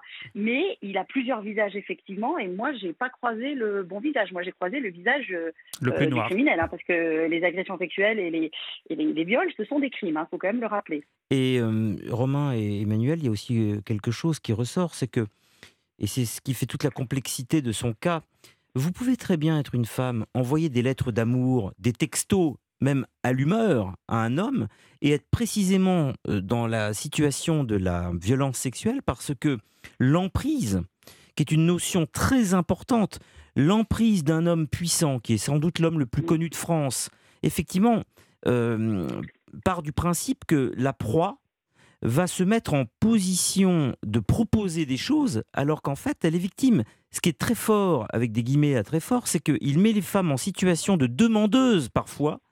Et euh, par une sorte de, de mouvement pervers inversé, on a l'impression que certaines femmes le supplient de le revoir et il fait un peu mine euh, de s'éloigner, de pas vous. Mais en fait, ça fait partie du viol. C'est une, autre manière, là encore, d'agresser sexuellement que de mettre la proie en position de demande. Vous voyez ce que je veux dire? Le phénomène d'emprise, il est pour les gens qui n'y sont pas passés ou qui ne s'intéressent pas à ces sujets-là, il est très difficile à comprendre. Oui, mais il est très important Euh, parce qu'il explique oui. pourquoi des femmes aujourd'hui se retrouvent euh, dans certains procès. On dit oui, mais attendez, elle était, elle était d'accord, mais vous savez, il y a quelque chose. C'est des mathématiques. Vous savez pourquoi euh, il se met en fait finalement en danger tout seul? Pourquoi est-ce qu'il aurait gardé pendant 30 ans toutes les lettres qu'on lui a envoyées? Si ce n'est pour se la couvrir. qu'on se pose. Hmm Et, et ben, c'est c'est pour ça que, euh, effectivement, euh, dans le livre euh, PPDA Le Prince Noir, effectivement, je raconte que au moins quatre plaignantes ont écrit des lettres à PPDA euh, après euh, des viols ou des agressions qu'elles qu'elles- qu'elles disent avoir subies. Et PPDA, dans sa défense, sa seule défense, c'est de produire ces lettres pour dire, vous voyez, ces femmes sont des fausses victimes, ces femmes sont des menteuses, elles ne sont agitées que par euh, l'amour euh, de la gloriole, de l'argent et de l'uniforme. Vous voyez, elles m'ont écrit des lettres. Mais en fait, j'ai trouvé important de parler de ces lettres, et il y a eu aussi des SMS qui ont été envoyés, parce que c'est toute la complexité du personnage. Et en fait, on ne peut pas cacher ça. Et c'est-à-dire que ce qui est terrifiant, C'est la zone, notamment... la zone grise. C'est la zone grise. Et en fait, ce qui est terrifiant, c'est que ces lettres qui ont été écrites il y a 15, 20, 25 ans, elles ont été archivées. Et je le sais, ces lettres ont été archivées par Marie-Hélène, qui est l'assistante euh, de PPDA depuis 35 ans, qui est toujours son assistante personnelle. Et donc, c'est Marie-Hélène qui a fourni ces lettres pour le dossier judiciaire. Et donc, aujourd'hui, PPDA, il porte plainte contre Emmanuel Dancourt et contre euh, 15 autres 15 femmes autres. pour Oui. dénonciation calomnieuse. Et qu'est-ce qu'il a à produire Il dit, un, que toutes ces femmes sont des menteuses, et deux, regardez, il y a quelques lettres. Mais en fait, dans le dossier, il n'y a absolument rien qui tient. Quand on voit l'accumulation, la juxtaposition des témoignages euh, de femmes qui ne se connaissaient pas et qui aujourd'hui, horriblement, euh, découvrent que pendant 20 ans, elles se sont chacune pensées isolées à avoir vécu ça, et en fait, elles, elles réagissent, et aujourd'hui, elles réalisent qu'elles ont vécu la même chose. quoi. On viendra d'ailleurs sur cette histoire de ces- prescription, parce qu'il y a la sérialité qui peut remplacer la prescription. Oui, Emmanuel, je vous en prie. Non, je disais, juste pour terminer sur cette histoire de lettres, euh, que peut-être les gens se disent, bah oui, tiens, elles ont écrit des lettres, c'est bien qu'elles étaient contentes de ce qui s'est passé. Non. Non. Il faut savoir que Ouais. les quelques-unes qui ont écrit des lettres ont essayé de sauver la situation. Elles ont compris qu'elles ont été euh, violées, parce qu'on parle, on parle de viol hein, dans, ces, dans cas précis. Elles ont compris qu'elles ont été euh, violées. Certaines étaient en hiérarchie avec lui. Et elles font quoi derrière pour sauver la situation si elles veulent sauver leur boulot? Mais Eh ben, Emmanuel, il n'y a pas que ça, Emmanuel. passé quoi. bon Emmanuel. Emmanuel, Ouais. je vais- moi je vais plus loin. C'est que le fait de dire, de proposer un acte sexuel à quelqu'un ou même de dire je t'aime mon amour, euh, ça, ça participe de l'état de, de- de violence sexuelle et de, de victime. Si vous voulez, on n'est pas simplement victime parce qu'on est passif dans l'acte sexuel, on est victime aussi parce qu'on se retrouve à écrire des lettres comme ça.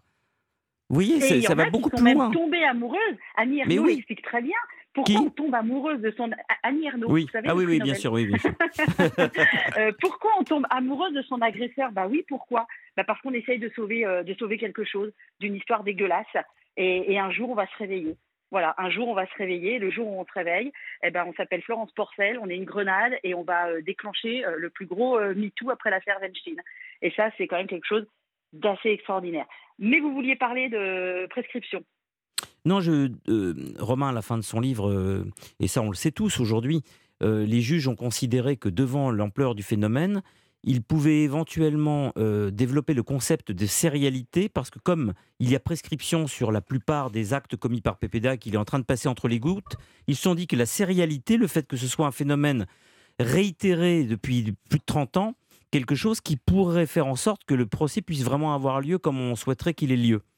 C'est ça, Romain, je me trompe pas Oui, c'est ça. Effectivement, dans le dossier PPDA, ce qui est très compliqué et à la fois assez simple, c'est qu'il n'y a que un viol aujourd'hui qui est euh, non prescrit. C'est celui de, décrit par euh, Florence Porcel. Et tous les autres euh, agressions et viols sont euh, prescrits par la loi. Et donc, effectivement, les enquêteurs de Versailles se demandent si, effectivement, comme je le raconte dans le livre, comme les enquêteurs l'ont établi, si l'aspect de serial prédateur de serial violeur présumé toujours euh, n'est pas finalement un nouvel élément qui pourrait faire basculer, et ça serait dingue, qui pourrait faire basculer l'affaire. C'est-à-dire que Mm. euh, des actes qui Je- seraient euh, prescrits ne le seraient plus. Publicité. Emmanuel, euh, vous voulez continuer à parler avec moi tout à l'heure ou on en reste là? Oh ben, je suis là, quoi, Alors, comme à, vous à tout voulez. de suite. Je. Publicité et À les tout infos. Antenne libre reprend. Merci de nous écouter. Euh, encore pendant une heure. J'ai oublié tout à l'heure Oui, de Yann. préciser, mon cher. Nicolas, que notre ami Christophe Ondelat, que Oui. nous aimons beaucoup, Ah oui, fait une émission très intéressante. C'est-à-dire qu'il prend une année passionnante. et décortique l'année tous les jours de la semaine. Et là, il s'intéresse à partir de demain lundi à l'année 1997. Et c'est une émission qui a lieu à 15h jusqu'à 16h. Il fallait quand même le préciser. Nous serons au rendez-vous. Je suis toujours avec Romain Verlet pour son livre PPDA, Le Prince Noir, et avec Emmanuel Dancourt qui a la gentillesse de nous avoir euh, donné un témoignage assez euh, impressionnant, à dire qui différent, oui. manifestement a bouleversé beaucoup d'auditrices et d'auditeurs. Notre ami Emmanuel est toujours en ligne. Oui. Cher Emmanuel, nous vous demandons de patienter un peu parce que Nicolas nous propose une archive Europe 1. Oui, Yann. Alors, bonsoir Romain, bonsoir à toutes et à tous. Alors, je vous propose d'écouter le témoignage d'une grande romancière qui était aussi une philosophe, c'est Simone de Beauvoir. Considérée comme une théoricienne du féminisme, depuis son magnum opus Le deuxième sexe, publié en 1949, Simone de Beauvoir a participé au mouvement de libération des femmes dans les années 70. Le reportage que je vous propose de découvrir date de 1985 et a été réalisé par la journaliste d'Europe 1, Marie-Dominique Montel. Simone de Beauvoir. Eh bien, je vais vous raconter une anecdote. Quand ma sœur était un très très jeune peintre, euh, elle était très jolie d'ailleurs, et ses peintures étaient intéressantes. Enfin, elle promettait. Et alors, on l'avait mise en relation avec un marchand de tableaux. Et le marchand de tableaux a commencé à s'extasier sur ses toiles en disant c'est magnifique, on va vous faire une grande exposition.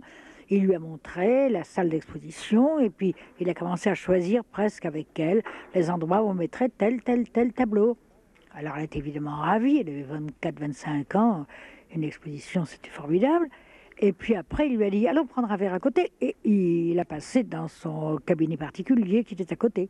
Et là il y avait un divan. Et bon, bah, ça a été sans équivoque. Et ma sœur a dit tout de suite euh, Bon, écoutez, monsieur, moi je vends mes tableaux, mais je ne vends pas moi-même. Et l'exposition n'a pas eu lieu. Et vous pensez que ce harcèlement sexuel est en augmentation ou simplement qu'on en parle davantage aujourd'hui parce que les femmes osent davantage en parler? Euh, je crois que c'est plutôt la seconde chose. Je crois que c'est plutôt parce que les femmes osent davantage en parler. Parce que autrefois, aucune femme n'aurait dit- n'aurait osé dire euh, mon patron me pince les fesses, euh, tout le monde aurait ri.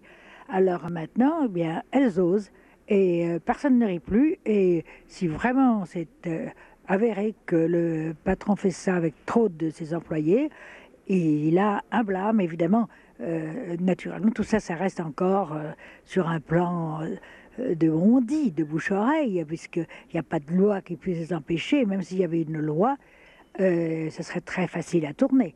Mais enfin, c'est quand même très important que les femmes puissent maintenant oser dire, comme elles n'osaient pas dire avant le viol, maintenant elles osent dire, pas toutes, mais un grand nombre osent dire le viol, maintenant un grand nombre, pas toutes également, mais un grand nombre osent dire le harcèlement. Et là, je pense que c'est tout à fait important, justement, qu'elles puissent parler.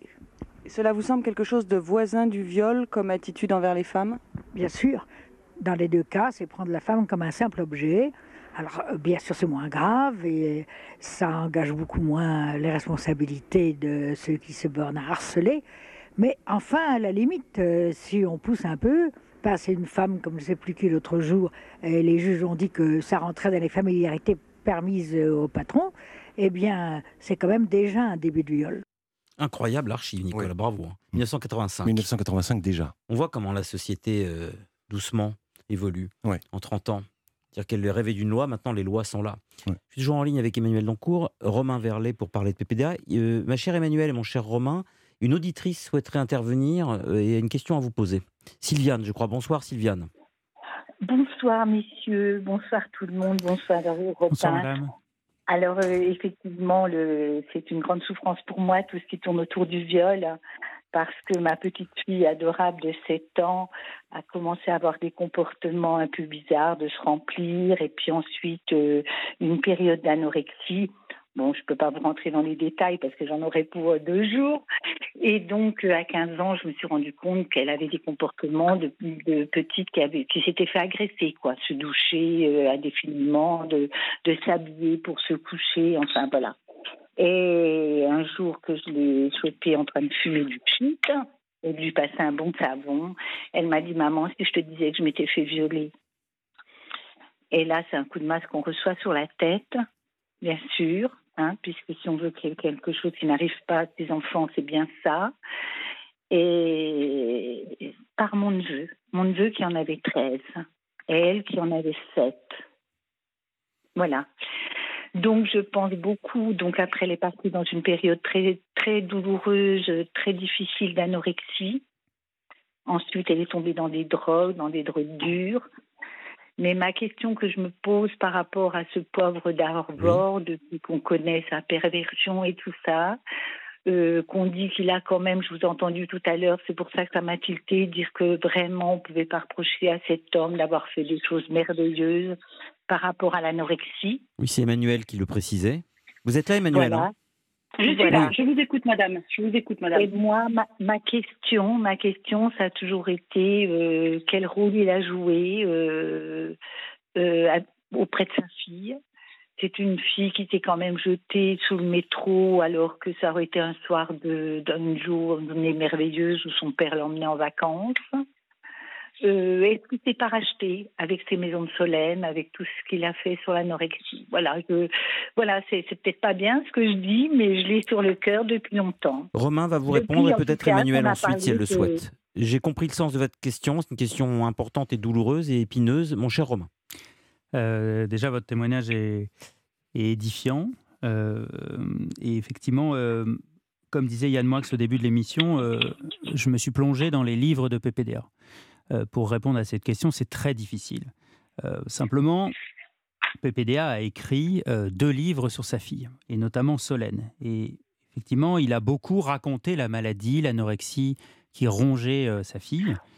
Et par Oui. exemple, il écrit, euh, il parle de sa fille qui a Solène, euh, qui a 11 ans, et, et il dit dans un de ses livres, L'autre jour, dans ton bain, j'ai vu tes seins que tu caches toujours, les bras en croix, comme s'ils te Bah oui. pesaient, et qu'un jour tu exposeras avec orgueil pour attiser le désir des mâles. Pareil, toujours dans ce livre Solène là que j'ai avec moi, euh, il écrit dans le livre à la date du 5 novembre, une seule ligne énigmatique est écrite à l'encre noire sur une page blanche. On n'a pas le droit d'aimer sa fille comme ça. Et on sait, et Yann Moix le sait mieux que tout le monde, on sait ce que le blanc en littérature veut dire, c'est-à-dire d'écrire cette page, euh, d'écrire cette ligne sur une page blanche, c'est- absolument terrifiant. Et, et et je vais terminer euh, par, par une dernière citation. PPDA a toujours avoué dans ses livres et dans ses interviews qu'il a toujours refusé de consulter un psychologue ou un psychiatre. Lui s'estime plus fort, lui, le journaliste cartésien, voit d'un très mauvais œil le psy de sa fille qui lui explique l'une des raisons de l'anorexie. Donc c'est le psy qui parle à PPDA et voilà ce que PPDA euh, euh, raconte. Euh, donc le psy dit à PPDA, c'est le cas d'un père qui aime beaucoup sa fille et d'une fille qui aime beaucoup son père. J'avais compris, merci quand même docteur, vous avez de bons yeux. Alors pour répondre à votre, à votre question, c'est impossible, mais simplement ce que je peux dire, c'est que selon plusieurs spécialistes, l'anorexie peut être une réponse symptomatologique liée à un traumatisme incestueux ou incestuel. Afin de rendre son corps le moins désirable possible. Voilà, et effectivement, cette pathologie peut être vue comme un moyen d'effacer tout ce qu'un corps peut être comme attraction. Mon cher Romain, euh, évidemment, c'est une question sur, lesquelles on- sur laquelle on est obligé d'être extrêmement prudent, parce que nous ne sommes pas non plus des procureurs, et là on arrive dans des choses extrêmement délicates. Donc on n'accuse rien, personne, que les choses soient claires. Qu'on ne fasse pas de procès, de quoi que ce soit, parce qu'on met des milliers de, guillemets, des, et ce sont des hypothèses. Mais vous dites page 364, vous rencontrez en 2021, et ensuite on va demander à Emmanuel ce qu'elle en pense bien sûr, euh, qu'une certaine Armelle Her- Hervieux euh, se demande ceci, j'ouvre les guillemets. Comment un homme que je, que je venais voir pour parler de cette horrible maladie qui me ronge et qui a tué sa fille avait pu me forcer à l'embrasser sur la bouche J'avais à peu près l'âge de sa fille Solène. Euh, pardon, j'avais à peu près l'âge que sa fille Solène aurait eu si elle avait survécu. Il y avait quelque chose de presque incestueux dans ce qu'il venait de faire. J'ai pensé qu'il était sûrement en partie responsable de la maladie et de la descente aux enfers de sa fille. J'ai eu la conviction que c'était à cause de lui que Solène était morte, à cause de son esprit tordu. Emmanuel, qu'est-ce que vous pensez de tout ça? Évidemment, là, on est très prudent. On n'accuse absolument pas euh, Patrick Poivre d'avoir eu des relations incestueuses avec sa fille. C'est une, auditrice qui nous a posé une question. On essaye de trouver des éléments sans trancher. Merci pour euh, toutes ces précautions oratoires. Elles étaient importantes. Euh, oui, euh, ce qui est intéressant dans le travail de Romain Verlet, c'est qu'on est dans le texte. On n'est pas en train d'imaginer quoi que ce soit. On est dans le texte. Donc moi, si je me base sur ce texte, ce que je comprends, c'est qu'on a un papa qui posait sur sa fille le regard qu'on pose sur une femme. Je ne sais pas ce qui s'est passé ou ce qui ne s'est pas passé. Je n'avance rien. Je n'en ai aucune idée. on ne le saura sans doute jamais. Mais mhm. malgré tout, euh, si on parle juste de ce regard, on peut quand même se dire qu'un tel regard, euh, même s'il ne se passe rien, je veux dire qu'on est vraiment dans un rapport père-fille, et malgré tout, parler comme ça de sa fille publiquement, dans des livres, euh, l'exposer aussi dans des émissions, l'écrire et puis l'exposer dans des émissions de télévision, de toute façon, ça suffit à, causer des, dégâts euh, euh, psychologiques importants. Moi, je m'arrêterai là, hmm. euh, mais ça me met très mal à l'aise, hein, la, lecture qu'on vient d'avoir donc de, la plume de PPDA. Hein. Par ailleurs, Emmanuel, ce que, dit Romain, ce que dit Romain sur le psychanalyste et le, pervers, c'est que par définition, aucun. D'ailleurs, c'est même presque une définition du pervers, c'est personne qui ne va jamais consulter un psy. Pourquoi? Parce que le pervers, non mais, n'a qu'une crainte, c'est de se faire démasquer. Or, il jouit précisément des petits cailloux blancs qu'il sème, je le redis, parce qu'il il joue perpétuellement euh, avec l'hypothèse de se faire démasquer, tout en refusant que des gens capables de le faire puissent croiser son chemin. Évidemment, croiser un psy pour un pervers, c'est l'enfer. Un pervers, c'est quelqu'un qui va voir un psy une fois dans sa vie, qui dit bonjour docteur, je viole ma sœur, et qui s'en va, et on perd sa trace.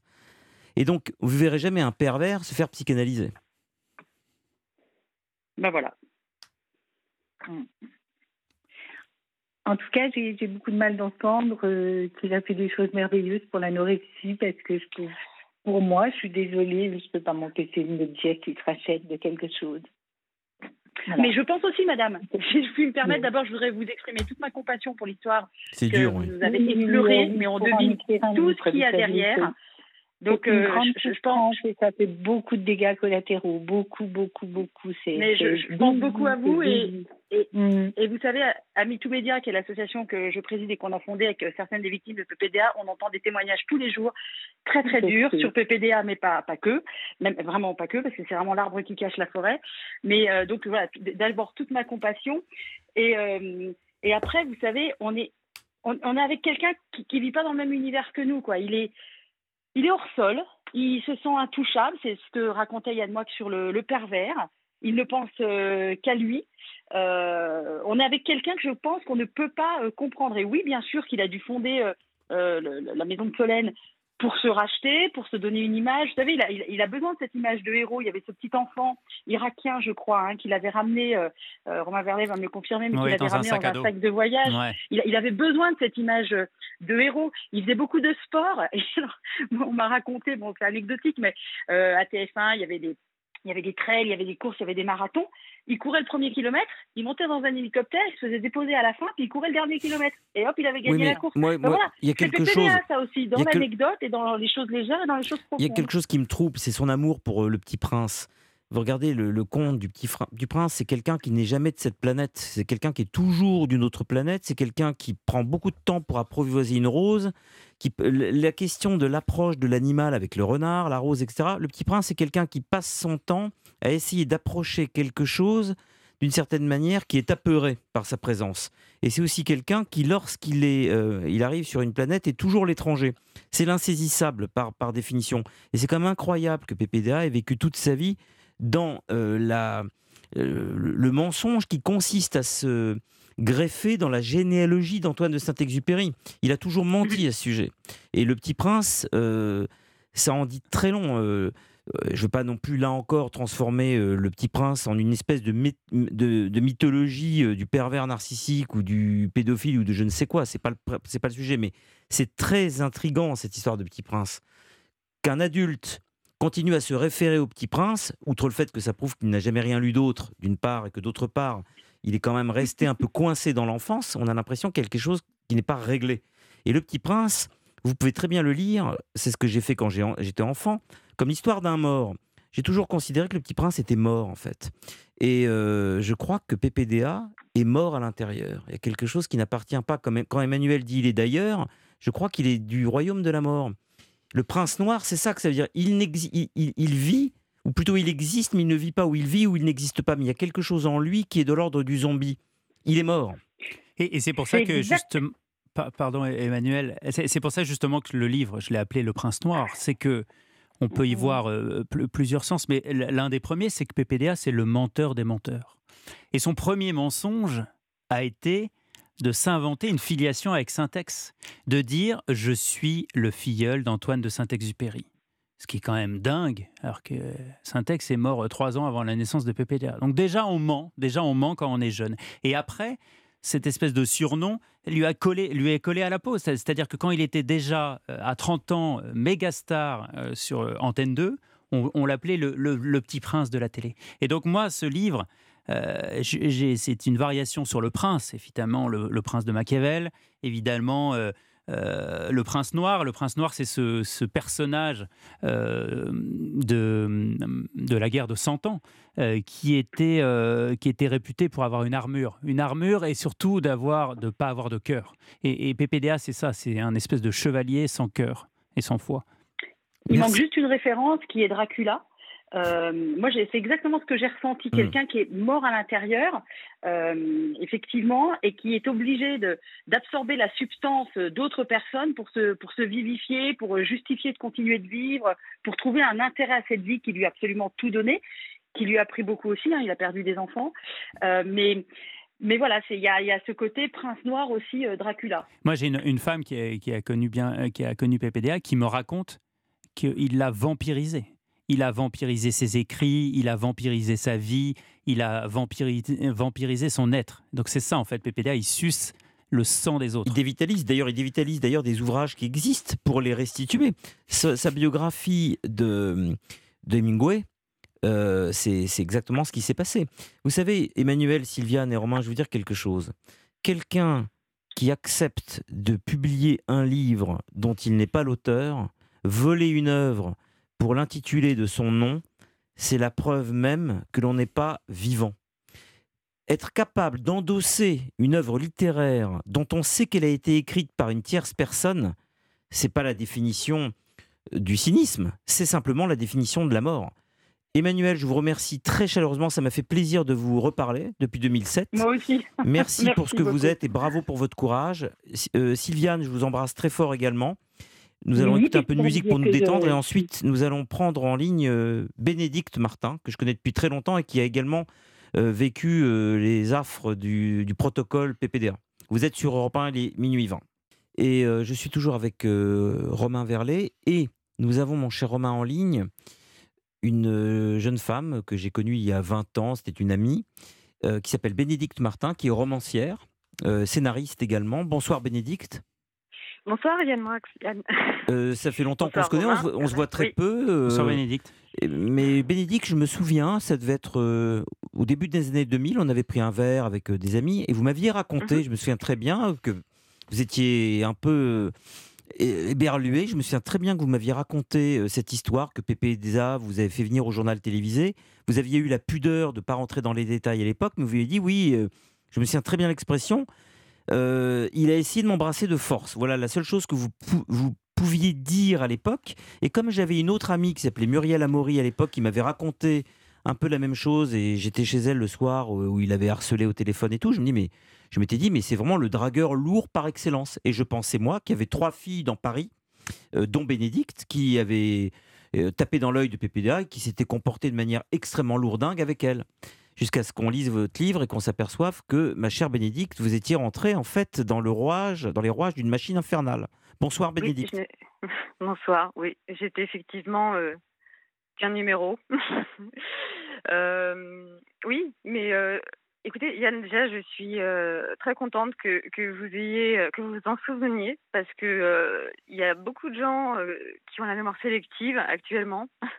quand j'ai euh, quand j'ai fait mon témoignage auprès de la police et aussi euh, publiquement. Ah, je m'en souviens très bien, Euh, c'était dans le 18e arrondissement, c'était en euh, euh, en, euh, avenue Junot, quelque chose comme ça, en, en 2003 ou 4. Je me souviens très bien que vous m'aviez raconté ça, Mhm. mais d'une manière. euh, oh, le loup. Enfin, c'était.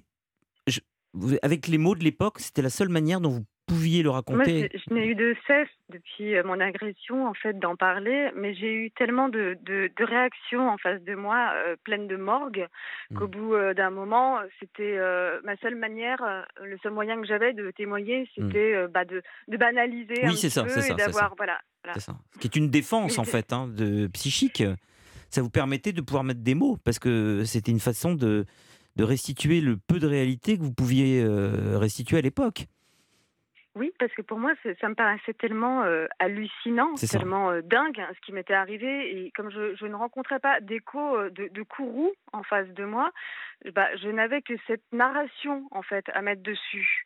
Et euh, les années euh, passant, j'ai mis un mouchoir dessus. Et euh, quand Florence Porcel a, a sorti donc en fait son, sa- son, son livre Pandorini et que l'affaire a éclaté et que j'ai vu en fait le- les témoignages des autres femmes qui étaient mais parfois mot pour mot ce, ce que j'avais vécu euh, c'était vertigineux c'est c'est- c'est que j'ai vu quelque chose que je ne pouvais absolument plus euh, voilà moi je me demande j'ai arrêté de lire les témoignages parce que je me demandais quel est, si c'était pas moi qui, qui qui les avait déjà donnés si c'était pas moi qui racontais et en fait c'était pas moi J'ai une question un peu, un peu dure à vous poser, Bénédicte. Est-ce que, entre le moment où ça vous est arrivé et le moment où vous avez lu le témoignage euh, de Florence Porcel, est-ce que pendant Mhm. toutes ces années, ça vous a meurtri euh, Vous y avez repensé Ça vous a, ça a fait son chemin en vous Ça vous a causé des problèmes? Euh, Je vais être très claire, hein. Oui. il a massacré euh, ma sexualité.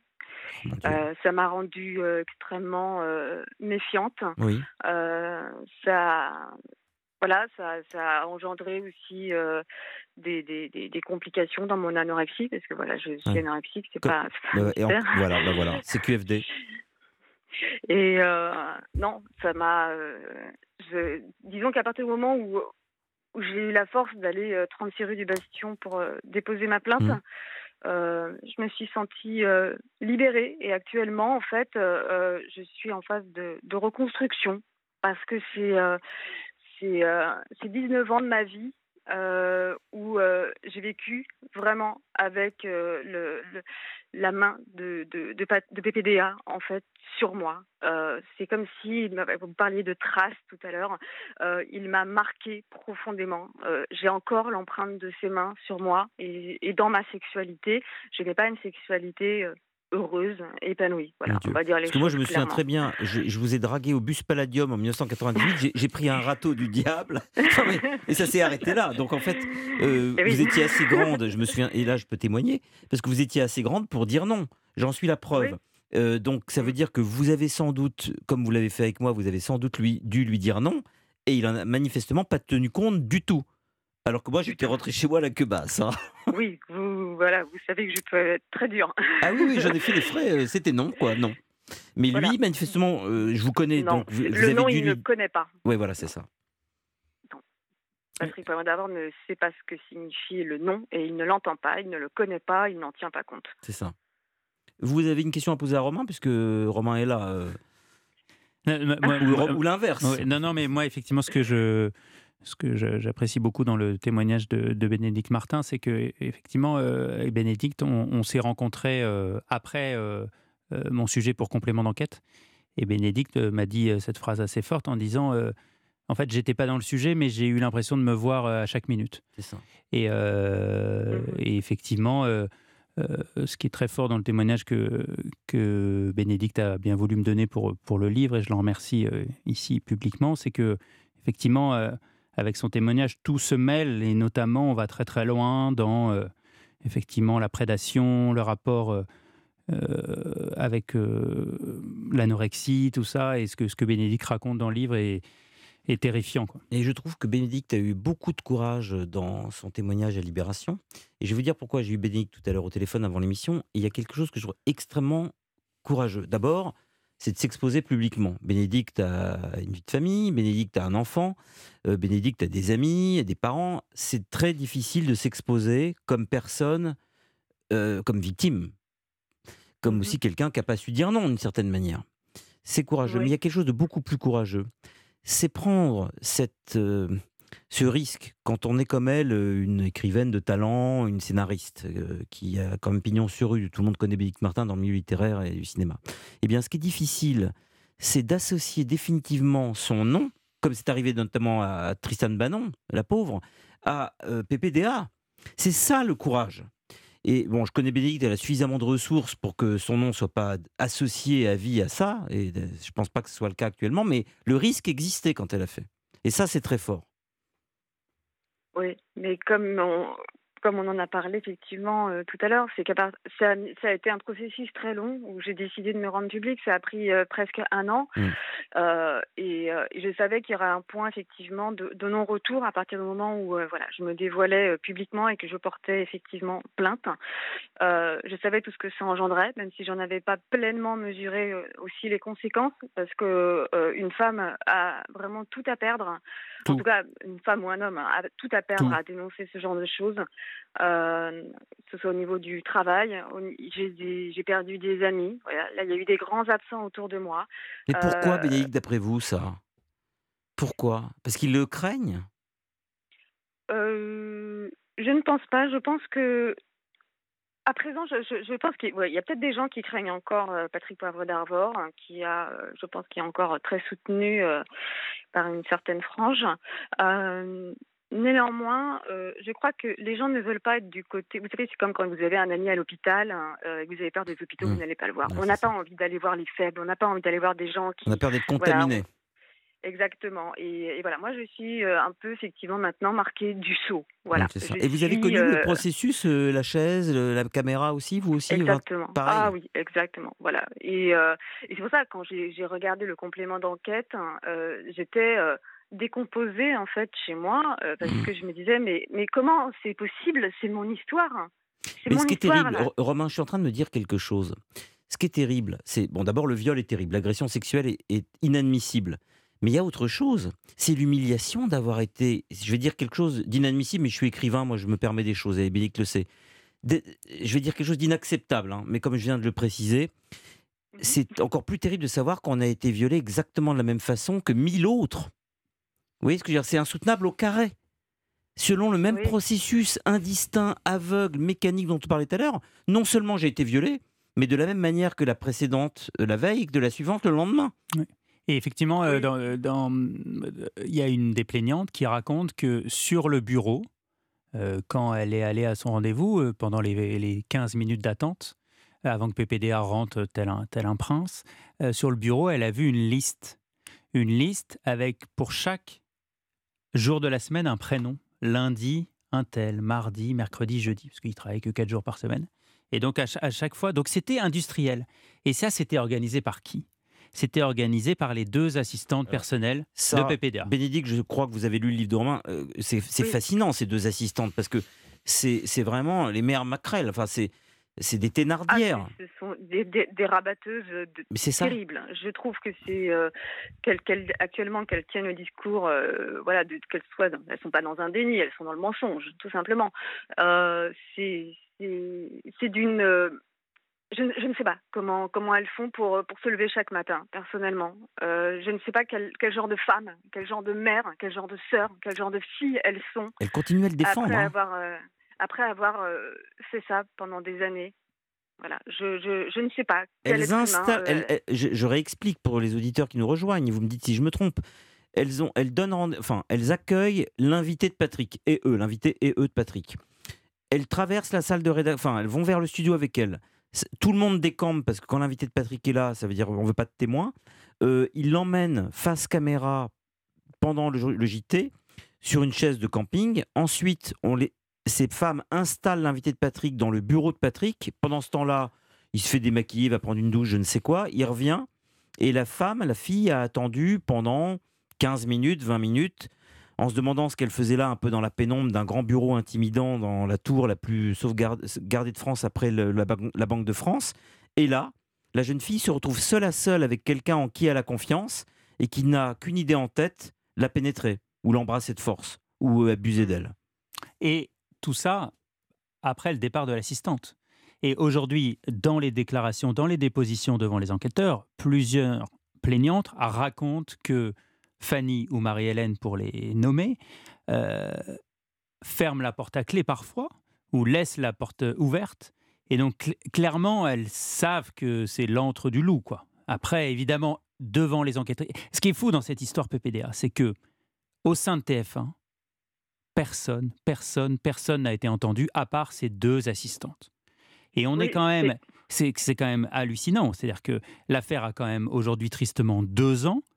Euh, moi, mhm. je raconte dans un de mes chapitres qui s'appelle La garde rapprochée. Il y a eu quand même des signalements euh, très forts de plaignantes qui ont pointé vers euh, Patrick Lelay, le PDG de l'époque qui est aujourd'hui décédé, ou vers Robert Namias, qui est aujourd'hui toujours, qui, est plus à, qui est plus à TF1, mais qui a été le rédacteur en chef et le patron emblématique de l'info.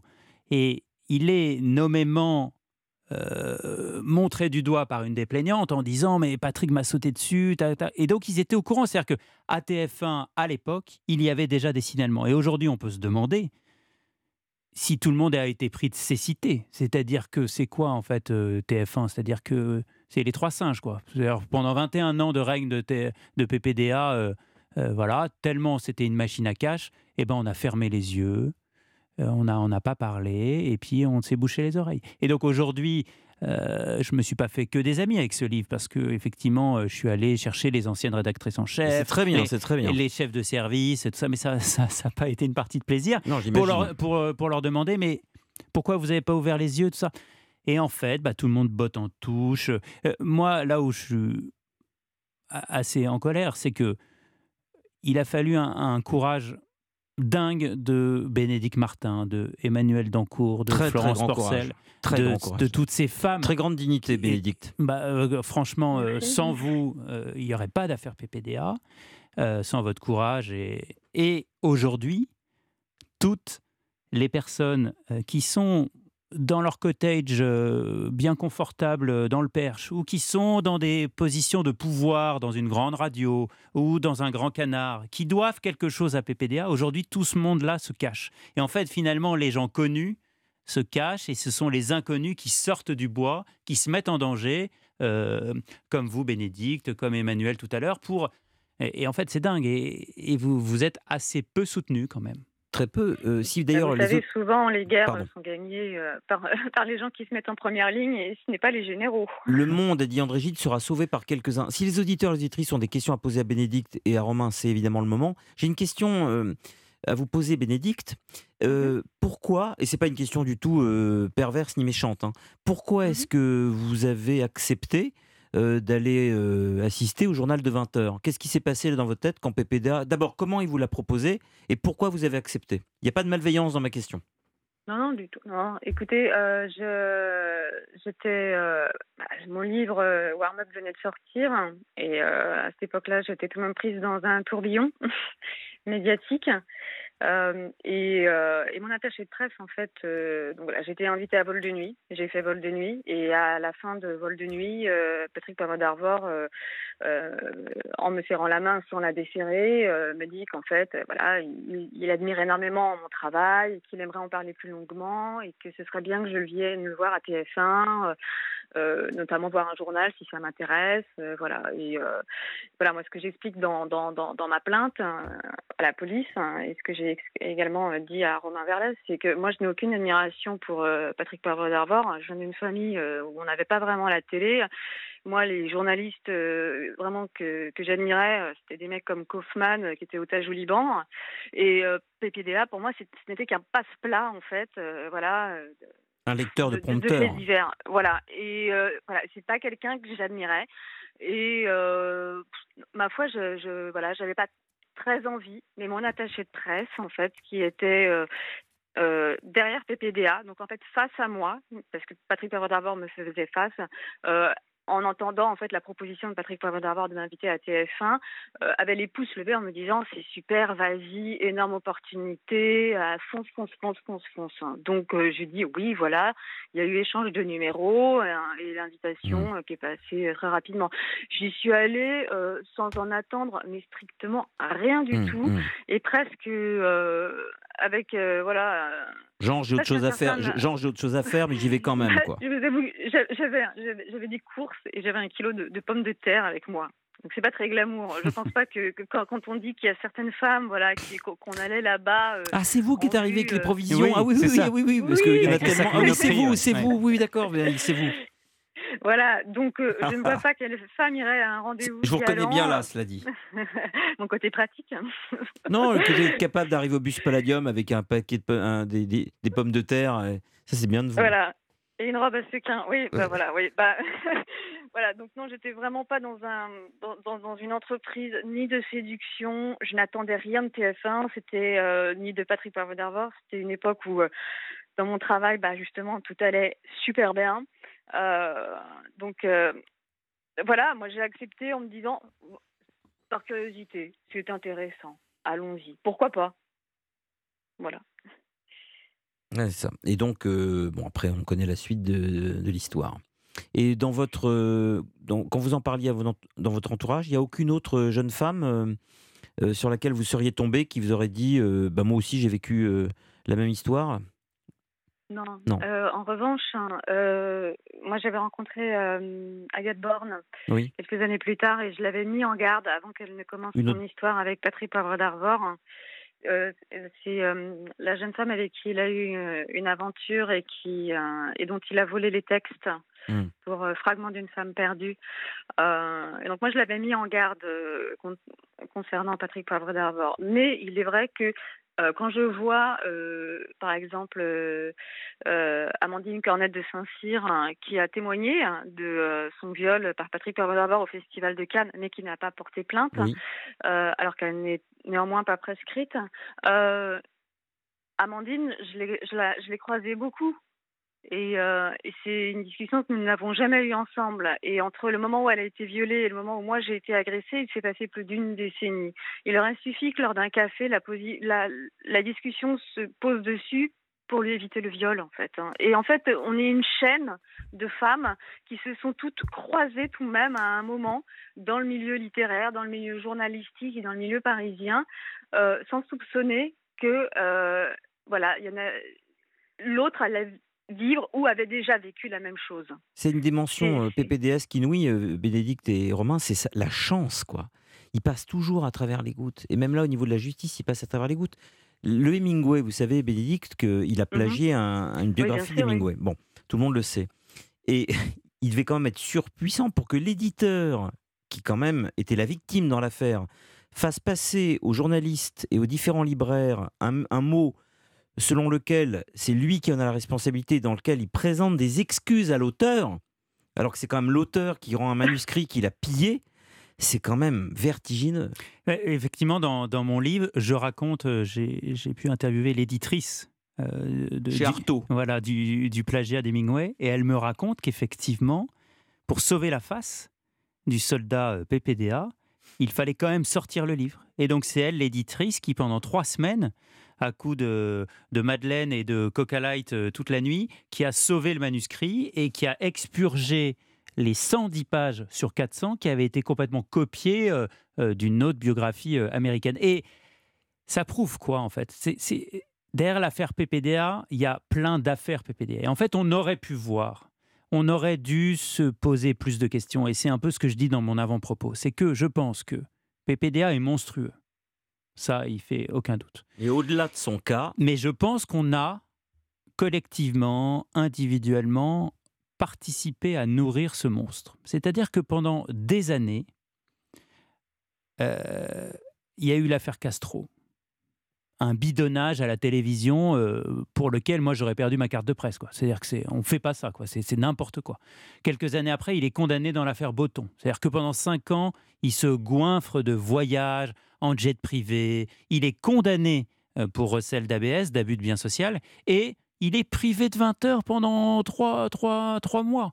Et là, j'interviewe Michel Cotta. Et Michel Cotta, qui encore aujourd'hui, 35 ans plus tard, défend PPDA en lui disant Mais Romain, on aurait été fou de virer PPDA. Il faisait 42% d'audience. Alors qu'elle s'est fait virer à cause de lui. Hein? Alors que finalement, elle se fait virer euh, euh, à, cause de, de, PPDA. Et après, il y a eu l'affaire du plagiat. Et donc, à chaque fois, il y a eu comme ça des signaux. Des signaux. Autant PPDA, il a mis des petits cailloux euh, blancs dans chacun de ses livres. Et bien, pendant ce temps-là, et ben, dans le monde de l'édition, dans le monde de la presse, dans le monde de la télé, à Antenne 2, euh, à TF1, tout ça, il y avait quand même des signaux. Et pourquoi, pourquoi on n'a pas agi avant? Je vais vous dire une chose. Je vais prendre mon cas personnel parce que c'est intéressant quand c'est incarné. Je suis un jeune écrivain. Comme Bénédicte, j'arrive à Paris, je connais personne. J'envoie mon livre, Jubilation vers le ciel, qui vient de sortir, je l'envoie à tout le monde.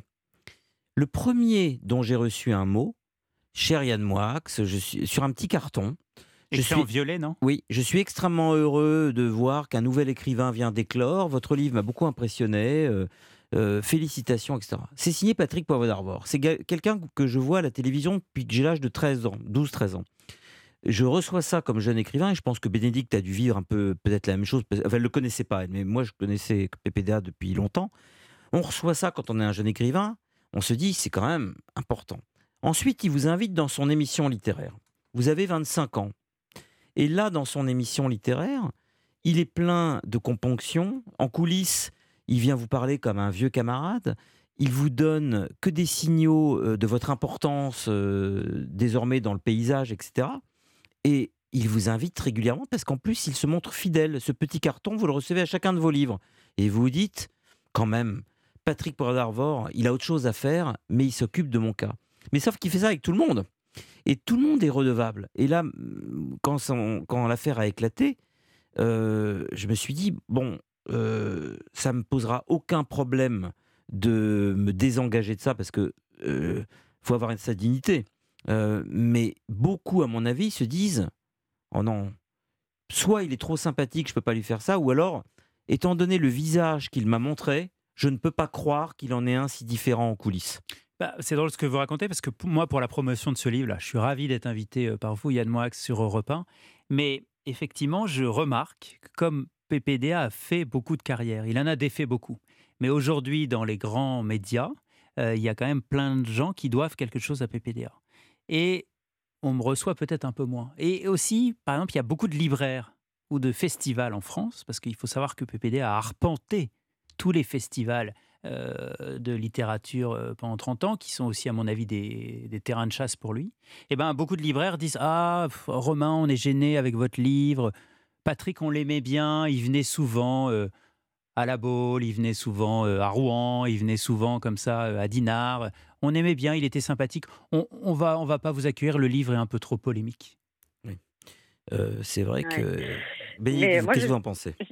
Moi, je tiens vraiment à saluer euh, l'énorme travail d'investigation euh, un livre remarquable.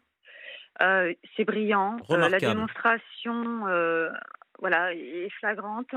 voilà. Et il a, Romain Verlet a fait ce que la police met du temps, j'espère, tarde à faire en l'occurrence, un vrai travail d'enquête. Ah, mais c'est un livre extraordinaire, ça je l'ai dit. Hein. Voilà, où il nous démontre justement la sérialité euh, qui fait que peut-être nous, euh, les victimes de PPDA, on aura droit à un procès euh, grâce à des ressorts juridiques qui ne sont pas encore voilà, vraiment mis en place.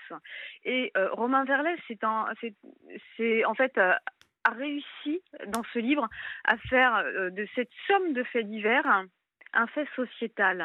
Et grâce à ça, on pourra probablement faire changer la loi et protéger des centaines, sinon des milliers de femmes à l'avenir de prédateurs sexuels comme Patrick Poivre d'Arvor.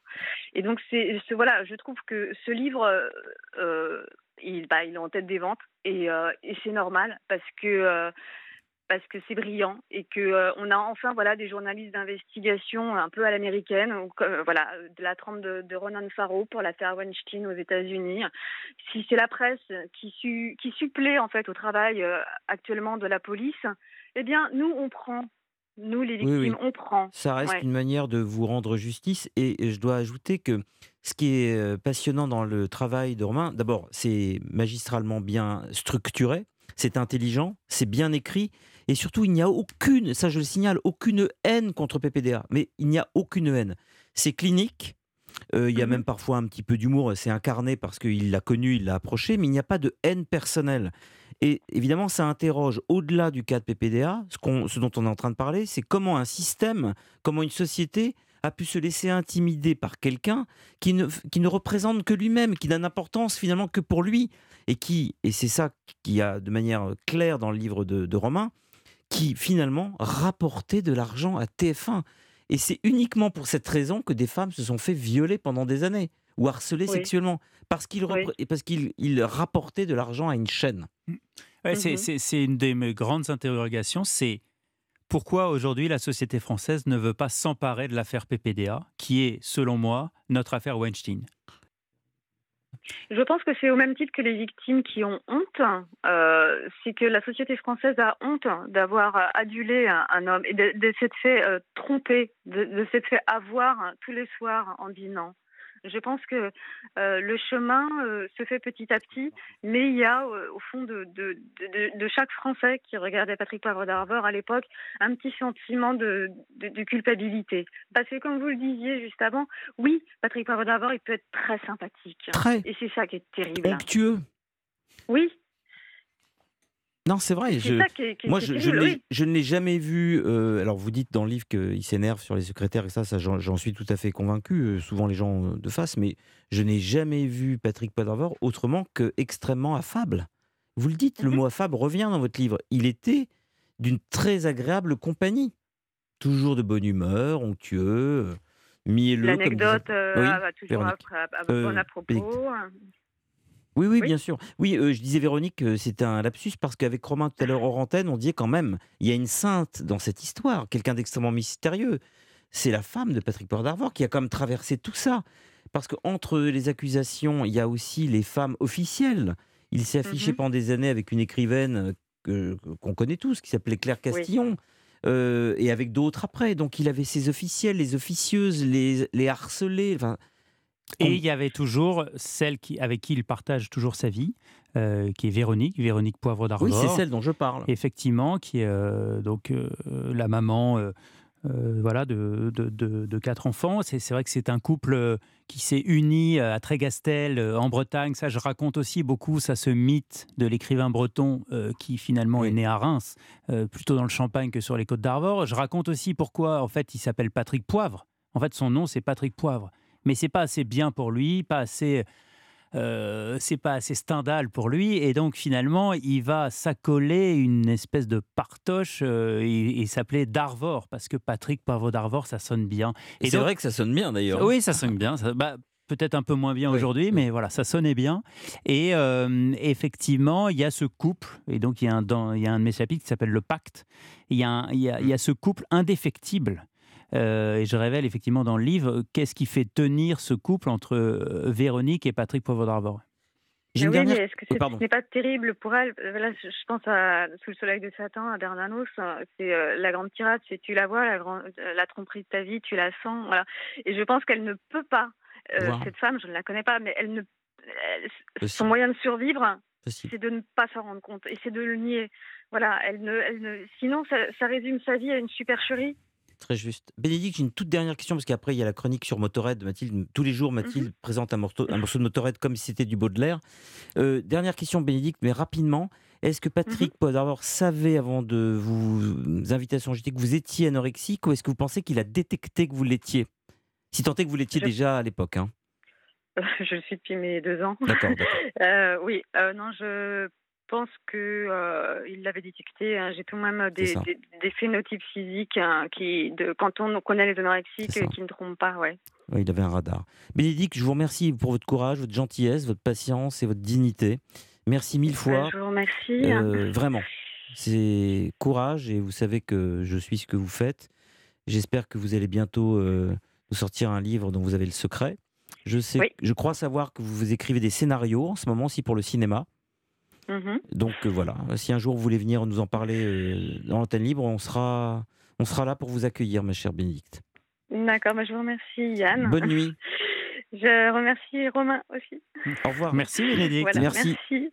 Nous sommes Au sur revoir, Europe-. Au revoir. Nous sommes sur Europe 1, il est minuit 57.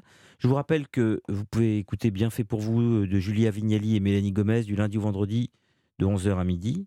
Et le lundi 6 mars, la question du jour sera Humour, un lubrifiant social. Mathilde, Motorhead.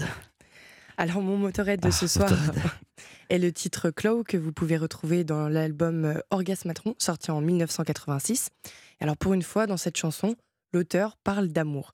Et bon, c'est pas un amour. Je peux vous couper, je sais que vous aimez pas ça, mais Romain, vous êtes d'accord que si PPDA avait euh, croisé euh, la route de Mathilde, il aurait forcément proposé à notre ami de venir assister aux 20h. On en est à peu près certain. Certainement. Voilà.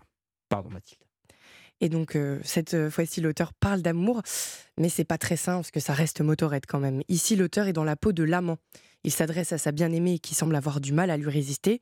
Claw, qui signifie la griffe, est sûrement son arme secrète pour évincer son mari. Il dit par exemple You whisper back to me and he begins to see. He feels the claw is near, qui veut dire Tu chuchotes et il commence à voir. Il sent que la griffe est proche. Romain, si on se revoit pas, à bientôt. hein. Minuit 59 et 45 secondes. J'étais avec Romain Verlet pour son livre d'investigation vraiment époustouflant, PPDA le Prince Noir, aux éditions Fayard. Mais je vous en prie, Romain, j'en profite pour d'ailleurs embrasser Isabelle Saporta, qui dirige les éditions Fayard. Et puis pour vous remercier, il est 1h du matin sur Europe 1 à vendredi.